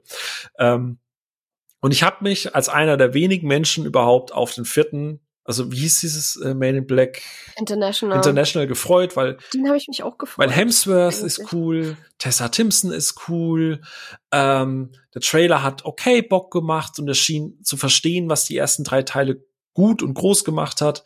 Und dann saß ich da im Kino und ich äh, bin von Sekunde zu Sekunde ist mir das Grinsen aus dem Gesicht geprügelt worden und ich war, glaube ich, lange nicht mehr so enttäuscht, weil klar, ich glaube, das Franchise ist heutzutage einfach tot. Ähm, aber ich habe mich so gefreut darauf, war einfach wirklich, wirklich traurig, weil alle Beteiligten können es besser. Chris Hemsworth kann deutlich lustiger sein, Tessa kann deutlich lustiger sein und keiner schien da irgendwie Bock zu haben. Und ich meine, okay, Achtung, mild Spoiler. Äh, ähm, ach Mensch, äh, Liam Neeson äh, ist mit dabei und selbst der rettet nichts mehr. Also dann weißt du, dass ein Film wirklich, wirklich mau ist. Und wie war es bei euch so? Also klar, Episode 8, René. Äh. ja, René, mach du. Ähm, oh, gibt viele, ehrlich gesagt, aber weiß nicht, also immer gemessen an Erwartung. Fast 9, auch wegen Ja. Corona aufgeschoben, mega gefreut, dass weitergeht und dann wirklich schwer ernüchtert Ich gewesen. habe gehofft, dass du den sagst, ja. Ähm, und was auch noch so ein Ding ist, und deswegen habe ich auch Teil 2 und 3 gar nicht mehr geguckt. Ich war vorsichtig gespannt oder ich habe mich schon gefreut, dass man das ganze Jurassic-Franchise nochmal aufnimmt.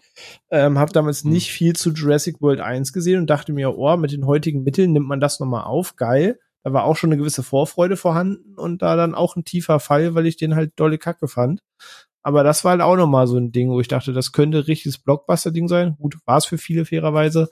Aber das hat mich halt auch mehr als ernüchtert dann leider zurückgelassen und überhaupt mich abgeturnt, äh, Teil 2 und 3 überhaupt zu gucken. Ja, also wenn du das schon enttäuschend fandest, dann, ich weiß, irgendwann, wir müssen das irgendwann machen, ne? Die Hörerinnen und Hörer, die fragen ja auch immer wieder danach, René, irgendwann Ja. müssen, sobald es im Streaming ist, sobald du keinen Cent dafür zahlen musst, äh, Die ist Fallen. Kingdom Bombe ja, Ja. muss noch platzen, ich weiß. Ja. Bin, bin ich schuldig. Äh, ja, ich glaube, dann nehme ich, greife ich das mal auf und sage, bei mir ist es auch ein Ding, wo, glaube ich, irgendwann unsere Community sich das auch gewünscht hat, dass wir mal über Kingsman reden. Ah, ich dachte gerade Guillotina. Guillotine.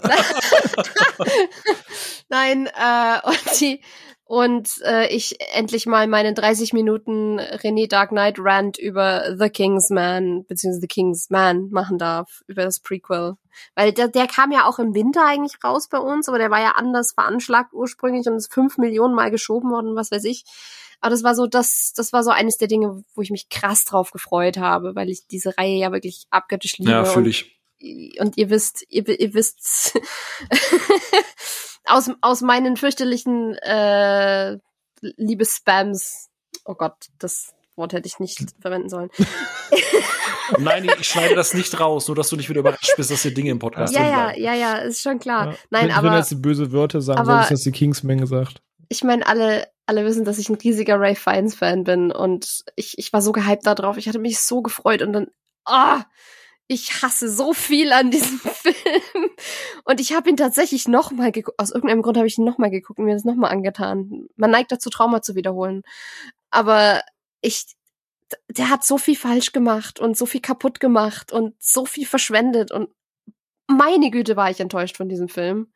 Und ähnliches Problem hatte ich dann halt und da, da dazu referiere ich einfach zur unserer Flucht der Karibik Folge, weil Flucht der Karibik 5 war für mich eine so krasse Enttäuschung, weil das ich hatte nicht gedacht, dass ich nach dem vierten Teil noch mal Lust haben könnte. Und dann kam die Trailer für den fünften. Da dachte ich mir, oh, das Design vom Bösewicht ist aber richtig geil irgendwie. Und den Sohn von Will und Elizabeth einzubinden, fand ich gar nicht mal so dumm. Und dann gab's den Teaser auf die, auf die Guillotinen-Szene und ich so, oh, verdammt nochmal, ich hab Bock. Das kann gut werden. Und dann wurde es halt leider scheiße. Und dann war ich halt echt sauer. Und dann war die Reihe für mich halt erstmal so dezent tot. Und Verflucht, ja, sagst du. ja, und tot, tote, tote Matrosen erzählen keine Geschichten. Das ist richtig. Auf jeden Fall keine guten. Mal einfach noch mal kurz, äh, bevor wir dann gleich zu Dayshift kommen, wild so äh, in die Runde gefragt, Open Mic mäßig. ähm, habt ihr so ein, egal aus welchem Jahr, also jetzt nicht in den letzten zehn Jahren, aber habt ihr irgendwie so einen overlooked Blockbuster, irgendwie so einen Film, der ein, diese Checkboxen alle abhakt für euch, aber die, gefühlt alle vergessen haben oder den niemand kennt? Wo ihr sagt, äh, Leute, denkt mal bitte wieder daran, den Film gibt's, vergesst das bitte nicht. Menta mentales High Five zu den, äh, zu Phil rüber, weil ich nehme dir den jetzt vorweg, glaube ich. King Arthur von Guy Ritchie. Bruder, ich küsse deine Augen. ja, komm, das ist ein fantastischer Fantasy-Blockbuster. Das ist erstens mal wieder ein Fantasy-Blockbuster. Der erste seit, ich weiß auch nicht, Herr der Ringe? I don't know. Oder Harry Potter. Der sich mal wieder an das Genre gescheit rantraut und ähm, der hat mega tolle Action, der hat geile Bilder, der hat einen super Cast. Der hat Jude Law, der sich als Bösewicht einen abgrinst innerlich, weil er so viel Spaß hat. Der macht den Chris Evans aus Greyman nur als böser König mit Fantasy Touch und Eyeliner. Was will man eigentlich mehr? Und der Soundtrack ist gut und der erfüllt so viele Sachen und den hat keine Sau gesehen und ich weiß nicht warum. Ach, Sophia, mein Ja, Herz. das das habe ich schon zu Release nicht verstanden, warum den so wenig sahen. Aber zum Glück mögen inzwischen mehr Leute Guy Ritchie. Bleibt dabei, seit Tag eins macht der Typ geile Filme. So. Wer nie Snatch gesehen hat, guckt euch Snatch an. Danke, weitermachen. Cash Truck sagst du also? Der auch, aber Snatch äh, noch weit vor Castro. Hast du irgendwie noch einen Film, den du gerne Leuten ans Herz legst, weil die ihn immer vergessen oder gar nicht kennen? Ich habe einen Film, der, die mir tatsächlich was liegt zu erwähnen, aber es wäre komplett vermessen zu sagen, dass der komplett untergeht, den niemand auf dem Schirm hat. Er wird selten miterwähnt. In dem Jahr, in dem er erschien, war der auch nur auf Platz 30 oder so. Ähm, aber nichtsdestotrotz hat ihn, glaube ich, jeder mitbekommen und nicht zwingend jeder gesehen. Ähm, die, ich nenne mal alle drei, aber mir geht's allen voran um das Finale. Ich sage auch gleich warum. Das ist diese Planet der Affen Neuverfilmung mit Prevolution, Revolution und Survival, wie sie auf Deutsch hießen, also Rise, Dawn und War of a Planet of the Apes. Ja. Ähm, es wäre vermessen zu sagen, dass die keiner mitbekommen hat. Ich glaube, die haben schon einen gewissen Wasserzeug, dass sie erschienen sind. Aber einerseits sind die Filme große Blockbuster, sind aber sehr anti-Mainstream-Kino, sind sehr entschleunigt, gerade im dritten Teil, wo man meinen könnte, da boxt zweieinhalb Stunden der Papst im Kettenhemd, ähm, geht der Film erstaunlich ruhig ähm, zustande, bevor in dem Film wirklich die Action anrollt. Und das ist ein Blockbuster, der für mich bis heute Benchmark ist, was CGI leisten kann was bei der ganzen Affenarmee, bei Caesar, bei der Mimik und Gestik, bei wie sich das Fell bewegt, der Schnee auf das Fell fällt und so weiter, das ist insane. Das ist inzwischen jetzt fünf Jahre her, das Finale. Das ist für mich immer noch Peak, was CGI leisten kann und wie das gut eingebaut in Filmen wirken kann. Und deswegen, es wäre vermessen zu sagen, dass den keiner auf dem Schirm hat, aber 2017 waren viele, viele Filme vor dem gewesen. Da wurde über ein Homecoming geredet, über ein Guardians 2, über ein Last Jedi, über Wonder Woman, über Thor Ragnarok, über Logan, über Fast and Furious 7, über Ich einfach unverbesserlich 3, über Dunkirk, über Coco. Also viele, viele Filme haben dem quasi die Show gestohlen, weil eben einfach so viel erscheint inzwischen pro Jahr. Ähm, aber das ist halt, wo wir bei dem Thema sind, was nervt an den Blockbustern, gibt es nicht einen, der mal was anders macht. Der Film ist, oder die drei Teile sind schon eine steile Antithese zu, wie aktuell Blockbuster funktionieren setzt technisch schon einige Highlights. Von daher erwähne ich den immer gerne, auch wenn ich verstehe, dass es wahrlich nicht für jedermann was ist. Mhm. Ja, kann ich, kann ich nachvollziehen. Ähm, ich habe mir tatsächlich was ausgesucht, äh, was jetzt nicht, äh, du hast es gerade schon gesagt, ne? Äh, ich, ich, ich, ich sehe da auch die Sommerblockbuster oder die, die Blockbuster-Schiene. Ähm, aber ein Film, der tatsächlich aus meiner Sicht wirklich brutal untergegangen ist, was bei dem Cast allein schon echt eigentlich eine Verschwendung ist. Ich meine, ist Mord im Orient Express. Nein, Spaß. The Losers, nein. Wobei, den, den können wir auch nehmen, aber den, der ist für mich kein äh, klassischer. Äh, ja. ja, aber das ist für mich ein klassischer Sommerblockbuster. Ähm, ein Film von 2007 tatsächlich von Joe Carnahan, der seitdem auch irgendwie nichts Gescheites mehr gemacht hat. Der hat äh, hier Gerard Butler Cop Shop letztes Jahr für Netflix gemacht. Sophia. Ähm, aber ein Film unter anderem mit Tommy Flanagan, Oh, ich weiß, was jetzt kommt. Ja, das stimmt ich dir zu. Das kann ich schon von vornherein sagen. Chris Pine, Alicia Keys, Joel Edgerton, Common, Jason Bateman, Peter Burke, Ben Affleck, Andy Garcia, Ray Liotta und Ryan Reynolds. äh, Smoking Aces. Äh, ein High-Concept-Film über Auftragskiller, die das Herz eines, äh, äh ich glaube, Magiers oder so äh, holen sollten, um einen Mafia-Boss zu. Also die Story ist total wack und zum Glück schert sich der Film da auch nicht groß drum. Im Prinzip ist es eine einzige große Actionsequenz ähm, von irgendwelchen Nazi-Brüdern mit Kettensägen über einen Ryan Reynolds, der natürlich Ryan Reynolds gespielt hat, bevor er zu dem Ryan Reynolds wurde. ähm, einfach alle gut gelaunt, High Concept, Close Location, mit, wie gesagt, Alicia Keys als, als Scharfschützen-Assassine und, und falls, ich weiß gar nicht, ob der irgendwo streamt. Es gibt noch einen zweiten Teil, bitte guckt den auch gar nicht erst. Äh, aber der erste Teil, Smoking Aces, der hat für mich alle Checkboxen für so einen richtig klassischen Sommerblockbuster. Der macht Spaß, ja. der ist blutig, der ist crazy, der ist simpel, äh, der hat einen, der hat einen krassen Ensemble-Cast. Äh, ich habe keine Ahnung, wie, wie ähm, ja. Joe Carnahan die zusammenbekommen hat. Äh, ich, ja. Also keine Ahnung. Ich weiß, also das spielt halt wirklich Gott die Welt mit noch Ray Liotta bei, Ben Affleck bei, Jeremy Piven bei. Das ist ist schon insane. Ich erinnere mich auch, dass ich den damals mit meinem besten Kumpel im Kino gesehen habe, wie wir uns gefreut haben, dass Motorhead und Trivium im Hintergrund ja, bei einer Schießerei in dem Film läuft. Das äh, habe ich auch großen Spaß mit. Also ja. Meinen Daumen kriegst du. Ich muss es zurück. Oh geil, das ist ja quasi wie ein Ritterschlag, wenn der, der René, ja. das ist äh, Nee, da, da war ich sogar im Kino. Das, der schien zu einer Zeit, als er sowas wie Shoot'em Up und so weiter lief und genau oh, man ja. so in Laune für solche Filme war. Das äh, ja. safe. Ich musste mich korrigieren, Joe Kane hat auch Boss-Level gemacht, also er hat doch noch gutes Zeug gemacht. Weil ich habe nur jetzt gesehen, A-Team danach und äh, ja, dann Seriengeschichten. Aber ja, Smoking Aces kann ich tatsächlich nur empfehlen, gerade stupider, doofer Actionfilm. Super übersehen. Ich glaube, der lief sogar auch irgendwie so im Sommer, aber das ist halt wieder dieses kleine Blockbuster-Ding, ne? So lief halt im Nebenkino oder so. Ähm, aber Wurde eigentlich noch gestreamt? Ich weiß es gar nicht. Der war lange Zeit auf Netflix verfügbar auf jeden Fall, aber ich habe keinen Peil, ob der immer noch gestreamt wird. Äh, das kannst du ja nebenbei mal kurz recherchieren.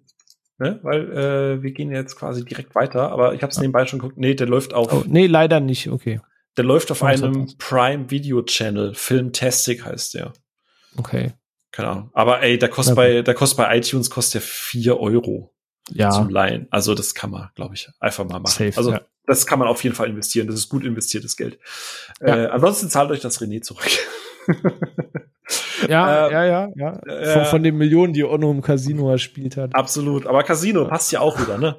Gut, ähm, dann machen wir doch einfach mal einen Haken quasi unter dieses Thema und wir haben ja noch gesagt, wir wollen noch einen Blick auf Dayshift werfen und mal schauen, ob der zumindest vielleicht so ein paar Blockbuster in Klammer Sommerblock. Ich meine, jetzt ist Sommer, oder? René, wir können uns einigen. Erste Checkbox, es ist Sommer. So wie ich hier gerade öle, wie ich hier sitze, ja. Auch im Norden bei euch? Ja, es sind immer noch 32 bis 34 Grad täglich. Jetzt kühlt's Stich heute langsam mal runter, aber die letzten Tage waren schon. Okay, hart. Erste Checkbox. So. Äh, Im Ka äh, High Concept Movie. Ist es ein High Concept Film? Ja, oder? Ja, schon. Typ Jagd Vampire. Punkt. Ja. so. typ, typ Jagd Vampire in Buddy Cop Konstellation. Das ist schon ein typischer High Concept Elevator Pitch. Nice. Äh, ist lustig, ja, ist blutig, ja, ist Action, ja, ist für die ganze Familie. Äh. ähm, aber ja, prinzipiell vielleicht mal einfach Sophia, äh, wenn du jetzt deiner besten Freundin oder deinem besten Freund irgendwie sagen müsstest, ey, Dayshift, da geht's um Folgendes. Vielleicht mehr als in einem Satz. Was, was, was ist Dayshift, der gerade auf Netflix läuft? Ähm, Dayshift ist ein sauspaßiger Vampirjägerfilm, der ähm, das Ganze mal in eine relativ lockere Sommerfluff-Atmosphäre packt mit so wie vom Dust Till Dawn. Gott, ohne Entführungs ohne diese Entführungselemente und ohne Summer Hayek Table Dance, was tatsächlich schade ist. Ja, schade. Aber aber hey, ja, das ja. es gibt auch keine bessere Table Dance Szene in einem Film jemals. Ja, ähm, Tito und Tarantula und den Song von denen unsterblich richtig. gemacht. Äh. Also, ey, ähm, das ist nicht debatable, aber zumindest nicht für mich. Ähm, und ja, wie, wie fasst man das kurz ja, zusammen? Ja, Jamie Foxx. Ja. Jamie, Jamie Foxx, Jamie Foxx jagt Vampire mit Dave Franco als Nerd an der Seite, weil er überwacht werden muss, damit er wieder in seine Gewerkschaft quasi reinkommt. Ähm, und daraus entspinnt sich ziemlich viel ähm, Unfug, ziemlich viel Blutiges und ähm, einiges an sehr spaßiger Action mit äh, stellenweise wirklich saulustigem Humor. Und außerdem hat er Snoop Dogg, was für mich ein großes Verkaufsargument ist. genau, denn der Regisseur ist ja J.J. Perry. Das ist sein Regiedebüt an der Stelle. Ähm, und J.J. Perry, äh, ich glaube, René, du, du hast das, glaube ich, schon eher gesagt gehabt. Ähm, J.J. Perry ist ja gefühlt jemand, der seit den 80ern in der Filmbranche arbeitet, ne? Der ist äh, selber genau, Martial Arts, äh, hat früh mit acht Jahren oder so mit Martial Arts angefangen. Und, genau, ja, und halt ein Hollywood-Stunt und Kampfchoreograf, genau. Also so ein bisschen wie David Lee und äh, also die, die, die ganzen Stunt-Leute, die, oder auch hier bei, bei, ich glaube bei Extraction war das doch genauso, oder? Äh, da war doch auch an der Kamera jemand, der Stunts vorher gemacht hat. Ich äh, glaube ja, genau. Ja.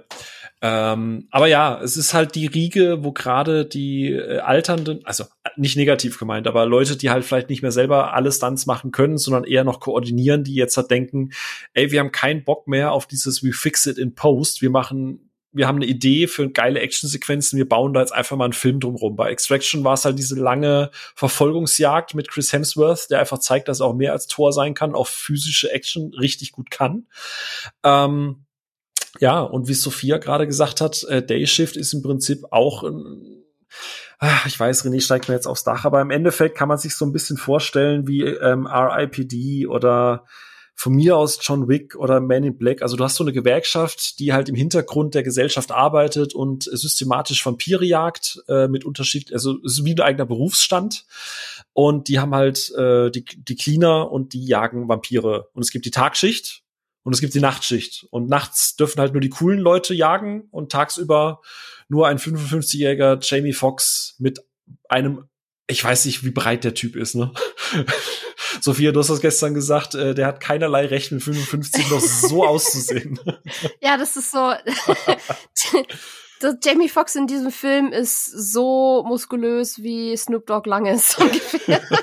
1,92 breit, genau.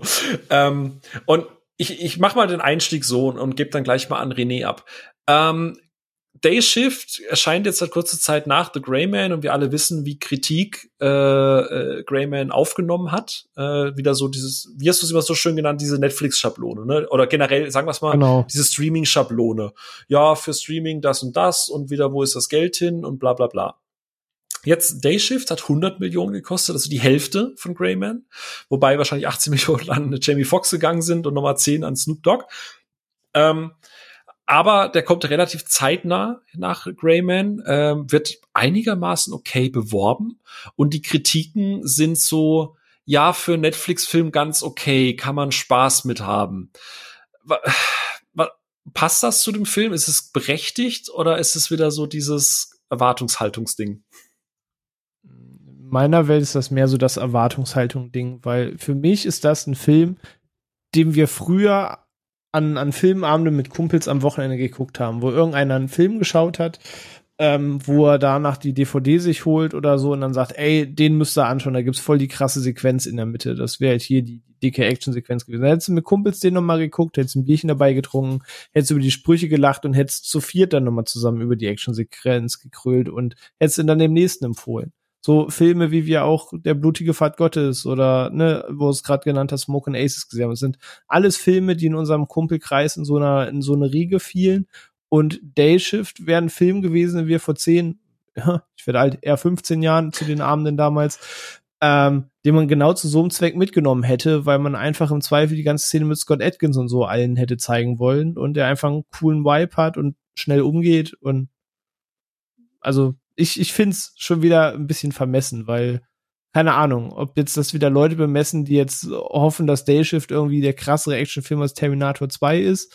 Wenn ja, tut's mir leid, such dir ein anderes Hobby und hör auf, Filme zu messen. Ähm, aber wenn man einfach weiß, auf was man sich einlässt, dann hat man da halt echt ein richtig witziges Fest irgendwie. Was geht da? Stunde 40, Stunde 30, irgendwie so. Anderthalb plus minus paar Minuten ähm, hat man da einfach richtig witziges Fest und den, den besten Snoop Dogg-Auftritt seit Starsky und Hutch und dem letzten Spongebob-Film. Film geht 114 Minuten, also knapp unter zwei Stunden. Äh, was, Ah, ja, okay. was ja auch tatsächlich mal ein Novum ist. Ne? Heutzutage muss ja alles mindestens zweieinhalb Stunden gehen und äh, naja. Äh, okay, Sophia, bei dem Witzigen würdest du wahrscheinlich partiell ein bisschen widersprechen, aber wie sieht's sonst aus? Äh, ansonsten, ey, wie René sagt, ein paar Leute zusammentrommeln, Bier aufmachen oder Tüte Chips oder was auch immer. Und dann einfach, ich finde, das ist wirklich so ein Film, den du auch im sozialen Zusammen richtig gut gucken kannst. Das ist kein Film, für den ich mich alleine reinhocke. Ja, wirklich. Das ist, und da haben wir es wieder, Popcorn-Kino, weißt? Das ist, da hat, da hat jeder bestimmt irgendeine Stelle, die ihm Spaß macht. Es gibt diese so eine Sequenz, wo sich alle drauf freuen und dann alle nur dran sind, so, boah, mega, oder wo halt alle gleichzeitig lachen. Und am Schluss sitzen alle dran so, nice. Und sind zufrieden. Und so ging es mir auch damit. Ja, der Humor hat lange, also es hat einiges nicht gezündet bei mir, weil da ein paar Klischees halt eben mit drin stecken, die mir inzwischen ein bisschen zum Hals raushängen. So, der, der Nerd wird dem Profi an die Seite gestellt und der lebt ja nur in seiner theoretischen Welt und es kann überhaupt nicht angehen, dass der irgendwie praktisch begabt ist oder schnell lernt oder irgendwie sowas. Dave Franco spielt halt quasi Dave Franco, wie er immer in Komödien spielt. ja, Quasi. Genau, Ja. wie in den Jump Street-Teilen und so. Großartig. Genau. Ja. Und dann kommt aber halt der Zeitpunkt, wo er das nicht mehr tut. Und ab da hatte ich echt richtig Spaß auch mit der Dynamik zwischen den beiden. Und Ich will jetzt nicht spoilern, aber ich musste Ja. gerade schon wieder an Ja. die Szene denken. ja, und das macht halt, das macht dann halt wirklich Spaß, weil ich freue mich immer, wenn der Action kein Klotz ans Bein gebunden wird. Wo ich auch an dieser Stelle mal hervorheben muss, weil, ey, im, im Moment, jeder Actionfilm muss ja irgendwie ein kleines Kind und vor allem ein kleines Mädchen irgendwie mit dabei haben. Permanent. Ey, in, in, in The Grey Man hatten wir das, im letzten James Bond Thor. hatten wir das, in Thor hatten wir das, in Carter hatten wir das und das hatten wir jetzt halt auch in Dayshift. Aber in Dayshift fand ich's richtig gut ausbalanciert. Ja, die Kleine und ey, ist so dieses geil, kleine ne? Mädchen, die Kleine ist super drauf und die hat sich nützlich gemacht. Die war kein Klotz am Bein, sie war nicht im Weg. Und das war schon alles, was ich mir gewünscht habe. Und hey, auch eine tatsächlich irgendwie angenehme Familiendynamik, die da drin stellt. Da ist kein fettes Drama drin, alle kommen irgendwie miteinander klar. Und es ist, es fühlt sich alles sehr herzlich an. Ja. Also was ich halt auch an dem Film feier, was du so, so mit in, deswegen sage ich in diese Riege zählt, dass du den Film einfach immer mal wieder anwerfen und gucken kannst oder mit Kumpels da Spaß haben kannst. Das ist auch ein Film, der einfach sein Konzept hat und das einfach umsetzt und das vollkommen schnörkellos. So, du hast halt heutzutage hat alles diesen Trend, dass es zweieinhalb Stunden geht und jeder Scheißdreck in dem Film erklärt werden muss. Da musst du erklären, warum der Bösewicht böse ist, warum der Gute gut ist, wo er die Waffe hergestellt hat, wo die Teile war, wie er, obwohl Schraubenarmut herrscht, trotzdem die Waffe fertig zusammengebaut hat, pünktlich. Und du musst irgendwie alles in 80 Rückblenden erklären und alles braucht eine Motivation, das muss nachvollziehbar sein. Und in dem Film dir ist scheißegal, warum die Böse böse ist. Die ist halt einfach da, weil sie die Böse ist. Du weißt, die wird am Ende des Films weggelötet. Das ist auch kein Geheimnis.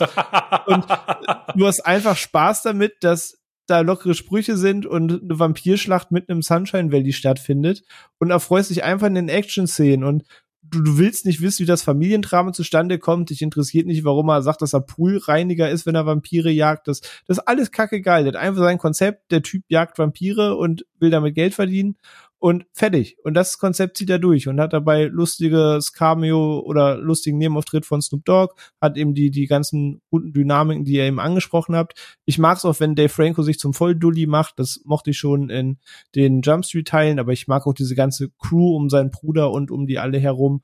Ähm, und der zieht dann einfach sein Ding durch und macht Spaß, hat ein paar coole Hip-Hop-Tracks und so weiter. Und wenn so Old Dirty Bastard irgendwie da gleich eine Schießerei losgeht, ist einfach Fun oh Fun. So, und um mehr geht's gar nicht. Und deeper will's gar nicht sein. Und Musik, einfach Party. Musik ist auch von Tyler Bates. Also da ist durchaus jemand an, am, am Start, der, der, der Ahnung hat. Also der hat, äh, ach, keine Ahnung, äh, äh Deadpool 2 den Track gemacht, Atomic Blonde, ja. äh, John Wick die Musik gemacht. Ähm, was natürlich ja. nicht verwunderlich ist, ähm, weil einer der Writer, äh, das war ganz lustig, weil ich habe das vorhin gesagt, äh, mit diesem John Wick-Vergleich. Und es gibt zwei Writer. Einer ist ein One-Time-Writer, also es ist halt auch ein De Debüt an der Stelle. Und äh, einer ist halt äh, dabei, der die ganzen John Wick-Filme geschrieben hat. Und deswegen meinte ich halt mit diesem, weißt du, dieses Konglomerat, das halt hinten dran arbeitet, hinter der Gesellschaft und so. Und deswegen hatte ich halt diese Vibes, habe dann danach erfahren, ah, guck mal, der hat auch die John Wick-Dinger geschrieben. Also da bietet sich der Vergleich so ein bisschen halt einfach an. Ähm, aber ja, also äh, da hocken äh, Leute halt da. Und wie gesagt, dadurch, dass der, also du hast gerade eben schon gesagt, Scott Atkins ist halt auch mit dabei, ähm, der nicht nur eine der besten Actionsequenzen im ganzen Film hat. Also Nee, das ist großartig. Du hast halt auch, du hast halt auch, du merkst das schon am Anfang. Ähm, da ist zwar auch ein bisschen digital mit dabei, aber du merkst, dass da jemand auf dem Regiestuhl sitzt, der 30 Jahre plus Erfahrung der, hat und der, der halt Wert drauf legt, wie es choreografiert ist und wie es dargestellt wird. Genau, also du weißt immer, wo, wie was passiert. Ähm, und du merkst, dass der scheinbar, also ich bin mal so ein bisschen die, die Crew-Liste durchgegangen und ich konnte jetzt natürlich nicht jede Film, jeden Film da irgendwelche Verbindungen hin und her stellen, aber es scheint so, als hätte er aus diesen 30 Jahren halt immer mal wieder so ein paar Leute an Bord geholt. Also du hast eine mit dabei, die halt im Englischen heißt das Contortionist. Äh, wie heißt das denn auf Deutsch? Schlangen, Schlangenfrau. So. Schlangenfrau, ja. Und das siehst du halt an manchen Stellen, dass da eine ist, die sich halt verbiegen und verbeugen kann, dass das halt nicht 100% digital gemacht ist, sondern dass da wirklich gerade jemand zusammengeklackt auf so einer Trese steckt und dann einfach mal quer drüber gezogen wird. Gott, ich liebe diese Sequenz. Ähm, aber es fühlt sich alles sehr, sehr physisch an. Auch wenn geschossen wird, da, da, wenn da einer getroffen wird, dann fetzt es Hat's dem halt. Den, Wumms. Ja. Genau, dann fetzt es dem halt irgendwie den Fuß weg und dann flippt er durch die Gegend und wenn irgendwer mit dem Kopf irgendwo aufschlägt, dann hockst du auf der Couch und denkst so, ah, weil du einfach draufhältst und merkst, dass da einfach ein Gewicht dahinter ist, weil es keine CGI-Figuren sind, die eine simulierte Physik haben, die dann halt irgendwie komisch reagiert, sondern jeder Schlag, jeder Schmerz, jeder Schuss fetzt die Leute halt irgendwo an eine Wand oder durch die Gegend und also fast schon, als hättest du Ragdoll irgendwie auf 2.0 gesetzt. ähm, aber das, der, der Film fühlt sich halt sehr physisch an, der verlässt das halt nicht, wie du es gesagt hast. Er hat dieses Konzept von diesen zwei, drei sehr großen Actionsequenzen äh, und, und darum ist der Film aufgebaut und der Rest zum Rum ist halt schmückendes Beiwerk, funktionales Beiwerk. Ganz im Ernst, wir haben vorhin gesagt. Aber genau das ist ja super, dass es eben so klein ist. Also, auf welchen Vergleich hast du? Warum funktioniert From Dust Till Dawn? Keiner sagt ja, warum fährt ein George Clooney nicht einfach weg und fahren in eine andere Bar oder sonst wie? Sie sind halt in dieser Bar, du wartest, dass diese Situation eskaliert und dann willst du da eine Stunde Party sehen that's it. Und deswegen funktioniert das. Und deswegen macht doch jedes Mal wieder Spaß. Es ist kein tiefer anderthalb Stunden Charakterdrama vorher. Hier ist das eben, wie du sagst, genauso. Der hat seine Piece, auf die er sich konzentriert, die machen Fun zu sehen. Und dazwischen gibt's lustige Sprüche. das ist richtig. Und halt, wie gesagt, sehr, sehr, sehr, sehr, sehr gute Action, äh, wo ich ja. wirklich laut gelacht habe mehrmals. Ähm, ja. Also. Äh, Ey, ja. es gibt eine Sequenz mit zwei russischen, serbischen irgendwas. Ja, die Scott Atkins Sequenz. Genau. Sind, ja, richtig. Ich bin, ich bin ja jemand, der manchmal nicht unbedingt perfekt anspringt auf Bro-Humor. Aber so wie sie es da drin gemacht haben, ist es halt wirklich. Ich glaube, das war die Szene, ja. die als erstes stand. So. Aber ja, gut möglich, gut möglich. Aber das, das merkt man auch, aber das ist auch völlig legitim, weil das, ja, das ist ja wirklich, wie wir es gesagt haben, in, in diesen Blockbustern, du hast meistens irgendwie so eine Sequenz, die jedem in Erinnerung bleibt. Das ist die Kirchenszene in Kingsman und hier ist es dann halt eben ja. genau diese Sequenz. Ja, vor allem kann man, was man natürlich wieder fragen kann, und die Diskussion hatten wir gestern auf dem Discord, ähm, muss der Film 100 Millionen kosten. Aber auf der anderen Seite, was ich dann tatsächlich ganz spannend fand, der Film jetzt hier, also das Thema, eine, eine Sache, die immer wichtig ist, das teuerste an so einem Film ist ja Drehtage, Zeit. Ne? Zeit ist teuer. Deswegen ist ja das meiste, ja, ja, choreografier da mal ein bisschen was, den Rest machen wir in der Post. So. Day Shift hatte fünf Monate Drehzeit. Die Post-Production mit dem Casting und allem ging schon 2020 los. Ähm, und die reine, äh, warte mal, genau, und Greyman als Beispiel. Greyman mit seinen ganzen Locations und dem ganzen Gelöt, was der da hat, der hatte eine anderthalb monatige Drehzeit. Also, damit man das mal in Relation sitzt, ne, dieser kleine, dieser kleine Dayshift-Film, der halt viel Wert auf diese Standarbeit legt, hat halt, sagen wir mal, dreieinhalb mal so viel reine Drehzeit wie ein Big Budget 200 Millionen Dollar Russo Brothers Film von etwas über einem Monat. Das ja, und da merkst du halt wirklich, wie viel schon allein da reingeflossen sein muss, dass Leute Sachen lernen und richtig anwenden. Ja. Ja, also du merkst halt gegen Ende, gerade wenn dann auch Snoop Dogg viel mehr in die Action mit involviert ist und es ist auch kein Spoiler, wenn man es im Trailer schon gesehen hat und es, es nimmt den Spaß nicht. Es nimmt halt den Spaß nicht, wenn man weiß, dass er halt am Ende einmal kurz mit eingreift. Äh, du siehst dann halt, sobald es da physisch wird, klar, ey, Snoop Dogg ist, wie alt ist der jetzt? René, du musst das doch sicher wissen, 70 plus? Der ist schon sehr alt. Ich kann jetzt nicht so genau sagen, wie alt er ist. Hat jetzt auf jeden Fall über ja. 50. Also, dass der halt, dass der halt keine Flickflacks und so mehr macht. Hey, geschenkt. So, dass du dann halt anfängst, ein bisschen hektischer zu schneiden und so. Wenn du halt nur noch die Hauptfiguren hast und nicht mehr das ganze Gelöt nebenbei. Ähm, aber alles bis dahin. Es gibt auch eine Autoverfolgungsjagd, ne, mit, mit Motorrädern, wo richtig auch mal Wert darauf gelegt wurde. Was, was passiert, wenn ein Motorrad in ein Auto fährt? So, da hältst du halt einfach mal drauf. Und, äh, und das Auto nicht durch den Tunnel passt. Ich will übrigens ja. nichts sagen, aber Snoop Dogg ist jünger als Jamie Foxx. oh. 50 oder 51 oder so ist er doch, oder? Ja, der wird dieses Jahr 51. Ah ja. Ah, holy shit. Okay, fuck it. Ja, gut, aber der konserviert und geräuchert. Also. Auf jeden Fall. Ähm, Genau, also wir haben dreimal relativ Spaß gehabt. Wir haben auch gestern, äh, aber auch auf Discord, das war ganz lustig, einer unserer Hörer und ein Patreon der äh, Haselhanf, ähm, hat gestern zum Beispiel gesagt, der hat den Film abgebrochen. Und zwar an dem Moment, wo quasi die Scott Atkins-Sequenz begonnen hat. Äh, also im Prinzip da, wo es lustig wurde, bevor es lustig wurde, hat er ausgemacht. Ähm, was ich in Teilen ein bisschen verstehe, weil der Anfang ist halt auch schon geil. Er hat es dann aber aufgrund unserer, also zumindest hatte ich das so gedeutet, aufgrund unserer Euphorie äh, dann noch mal eine Chance gegeben, hat dann ab dem Teil weitergeguckt, weil er auch gemeint hat, vielleicht war er nicht in Mut äh, davor, hat den durchgezogen, hatte am Ende, glaube ich, dann doch durchaus seinen Spaß. Also ich glaube, auf Letterbox waren es dann doch noch drei von fünf am Ende. Ähm, mhm. Also äh, an der Stelle Grüße, ne? Äh, freut uns, dass du noch eine Chance gegeben hast, weil wir haben hier dreimal, glaube ich, einen fetten Daumen mit Grinsen nach oben. Letzte Frage zu diesem Film am Ende. Ähm, die Diskussion hatte ich gestern schon aufgemacht und die hatte ich geführt mit dem Chris von äh, unter anderem Devils and Demons. Ja?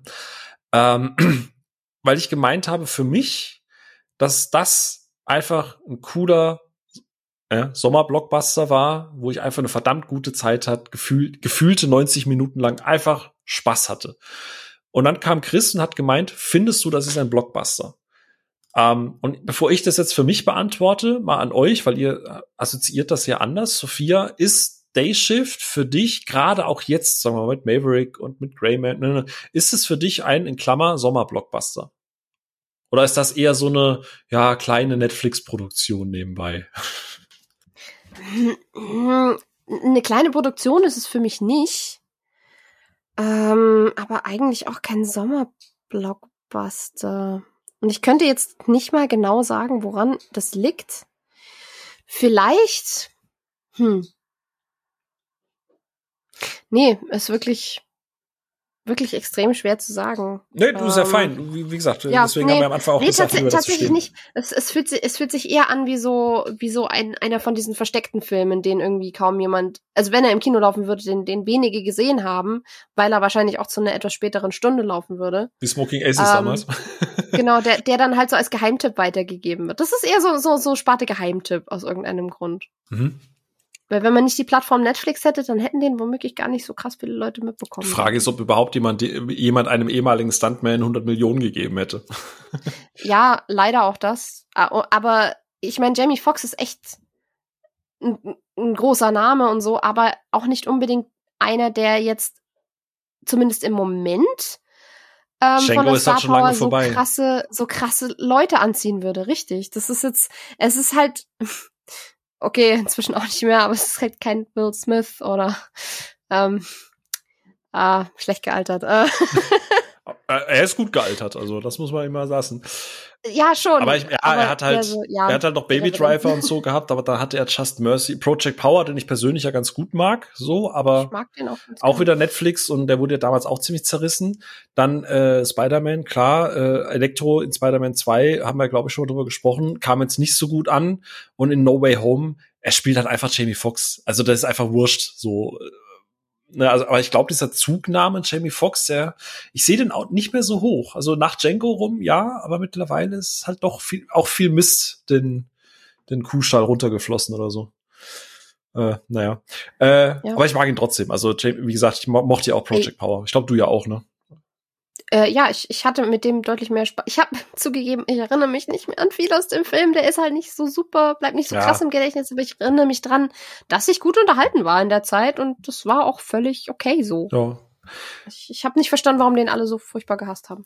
Ren René, jetzt, weil er auf Netflix kam. Äh, René, Mhm. so jetzt auch mit Blick, dass wir ja uns einig sind, zum Beispiel was Smoking Aces angeht. Siehst du in den Gefilden, so Blockbuster, Sommerblockbuster, Dayshift auch? Oder ist es, also, keine Ahnung, vor 10, 15 Jahren im Kino? Oder sagst du, nee, ist einfach wirklich nur ein Actioner, Netflix passt da, wo er ist und gut ist? Äh, ich habe vorhin eben dieses Beispiel von Kumpelfilmabend schon genannt, aus, auf Abenden, auf denen ich dann eben auch Filme wie Lucky Number 11 zum Beispiel entdeckt habe, die sonst an mir vorbeigegangen wären, ähm, weil einer die mitgebracht hat. Also ich sehe den auch tatsächlich mehr so in der Sparte Geheimtipp, aber ich sehe den Film wo ganz anders, wo ich ihn viel wichtiger finde, ob er jetzt Sommerblockbuster ist, nicht Blockbuster, schon groß genug dafür, zu klein dafür. Weil Blockbuster wird ja inzwischen mit allem assoziiert, was irgendwie über 200 Millionen kostet und 17 Fortsetzungen hat. Ähm, was ich viel wichtiger finde, und das Thema haben wir auch schon oft angerissen, und man muss nur mal nach dem Begriff googeln und man findet Diskussionen ohne Ende zu dem Thema, warum es ausstirbt und dass es nicht aussterben sollte. Und wir hatten das Thema auch schon zwei, dreimal, und zwar mit Budget-Movies.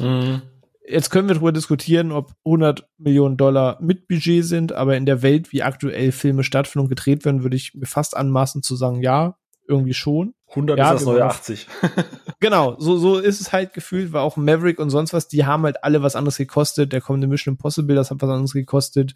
Auch paar andere Blockbuster, die jetzt anstehen. Das sind einfach nochmal andere Zahlen und Nummern, die da im Raum sind. Und der Film hat dann in Häkchen nur 100 Millionen gekostet. Gnade Gott, trotzdem viel Geld. Ähm, aber in dieser Liste finde ich diesen Film halt recht wichtig, weil da ist er halt in einer Art Sparte von Filmen, die ich halt vermisse, die es eben nicht mehr so häufig gibt. So ein Film, der einfach ein Konzept hat, anderthalb bis zwei Stunden geht, sich auf sein Ding konzentriert und äh, ja, eben nicht das krasse, ich erfinde das Kino-Ding sein muss oder nicht der, dieser Film muss das Studio retten Ding ist und wenn der kracht ist, geht alles baden, sondern der sich in diesem Budget austoben kann, einfach sein Ding durchzuziehen und ein Film ist, der sich halt nicht deswegen an x Sachen anpassen muss, sondern einfach seine Geschichte erzählen kann. Und da sehe ich ihn halt in einer Sparte, von der ich gern mehr sehen würde, von diesen ganzen Mitbudget-Filmen.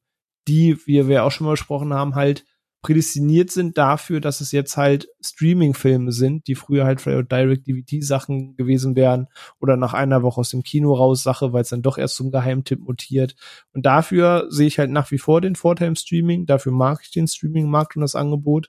Und da ist er halt ein Film in einer Sparte, von der ich gerne noch mehr Filme sehen möchte.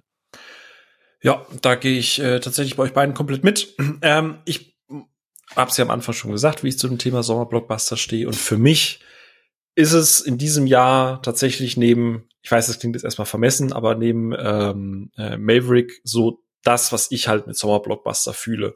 Ich hock mich dahin, ich bin einfach komplett in diesem Film drin. Ich habe einen Cast, den ich mag. Ich habe äh, ein High Concept, äh, was einfach, wie du es gerade so schön gesagt hast, ne, der der jetzt, also der Film hat ein Worldbuilding. Ich finde das für das, was er hat und tut, auch ziemlich gut. Du hast verschiedene Vampirspezies.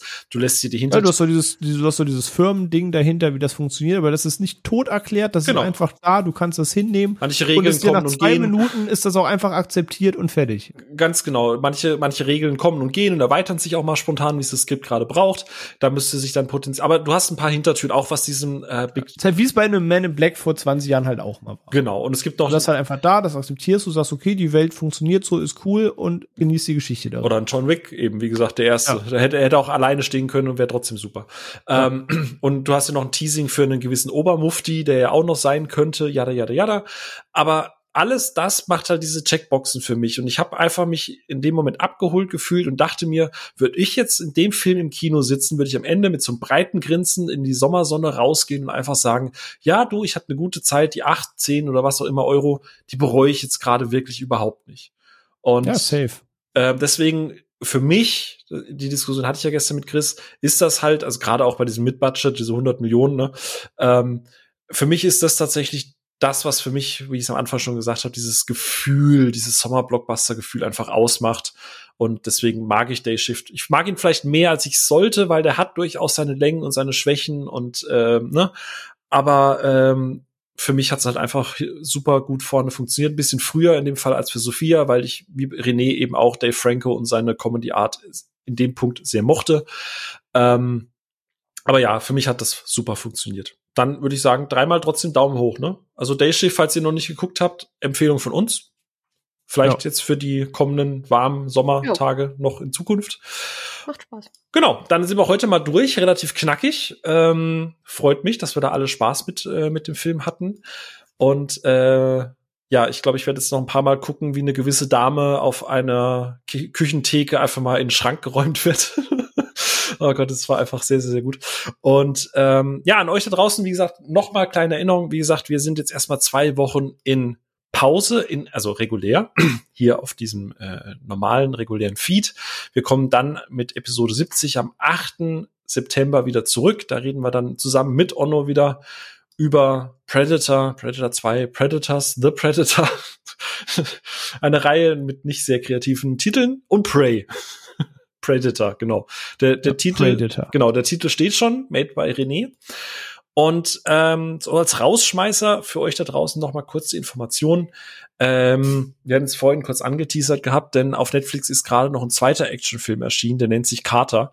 Und ähm, dazu werden wir eine separate Episode aufnehmen. Die wird allerdings tatsächlich exklusiv für unsere Patreons sein. Das werden wir jetzt hin und wieder öfter mal machen, weil wir haben ja eigentlich nicht das Konzept, dass wir einfach einen Film nehmen und keine Ahnung 20 Minuten darüber reden, ähm, sondern äh, dass wir euch ein bisschen mehr Infos, mehr Input, mehr drüber reden möchten. Aber manchmal gibt's einfach Filme, die passen einfach überhaupt in keine Planung, die wir bisher hatten, auch nicht irgendwie in, in, in Themen, die wir irgendwie festgesetzt hatten. Man möchte aber vielleicht trotzdem mal drüber reden. Und ähm, das werden wir in Zukunft für unsere Patreons machen. Ähm, wie gesagt, ihr könnt auf patreon.com slash Ruhe im Saal uns gerne unterstützen. Das geht schon ab einen Euro im Monat. Aber seid euch sicher, äh, die ganz regulären Episoden, die erscheinen nach unserer Pause auch ganz normal wieder wöchentlich und ihr werdet auch nichts verpassen. Ähm, das andere ist quasi nur ein kleines, ja, ein kleines Goodie für die Leute, die uns tatsächlich freiwillig unterstützen und das auch so tun, dass wir einen unserer Milestones schon geknackt haben. Und es freut uns und das ist einfach so ein kleines Dankeschön und ein kleiner Mehrwert. Und äh, ja, ich, äh, falls ihr irgendwie, falls ihr irgendwie daran Interesse habt, wie gesagt, ist alles in den Show Notes verlinkt. Ansonsten wünsche ich euch beiden jetzt schon mal, äh, Sophia, dir eine schöne Woche ne? mit deiner Auszeit und der Erholung. Und hey. du klingst gar nicht so motiviert. Naja, Erholung ist so relativ. Ich bin jetzt dann erstmal auf dem Summer Breeze Festival. ja, also, aber du machst ja. das ja freiwillig. Genau. So. Und äh, René, äh, dir viel Spaß beim Zurückkommen aus dem Urlaub. Ja, ja, yay. geil. Yay. Und äh, ihr da draußen habt eine schöne Zeit noch, genießt es, schmelzt bitte nicht da weg und wir hören uns im September wieder. Vielen herzlichen Dank. Ansonsten seid ihr auch gerne eingeladen, zu uns auf den Discord-Server zu kommen. Ähm, wir machen, äh, oder nicht wir, aber unsere Community macht mittlerweile, kann man eigentlich fast schon sagen, sonntaglich immer eine Watchparty, wo jeder, der mitmachen möchte, abwechselnd auch mal einen Film vorschlagen darf. Dann wird abgestimmt und dann wird sich zusammengesetzt und gemeinsam einen Film geschaut. Und vielleicht ist ja Day Shift ein Film, der da irgendwann mal läuft, wo man dann einfach eine gute Zeit bei uns auf dem Discord hat. Oder? Klingt gut. Passt. Klingt gut. Dann danke euch. Danke euch fürs Zuhören. Wir hören uns in zwei, knapp zwei Wochen wieder. Bis dahin, macht es gut. Ciao, ciao.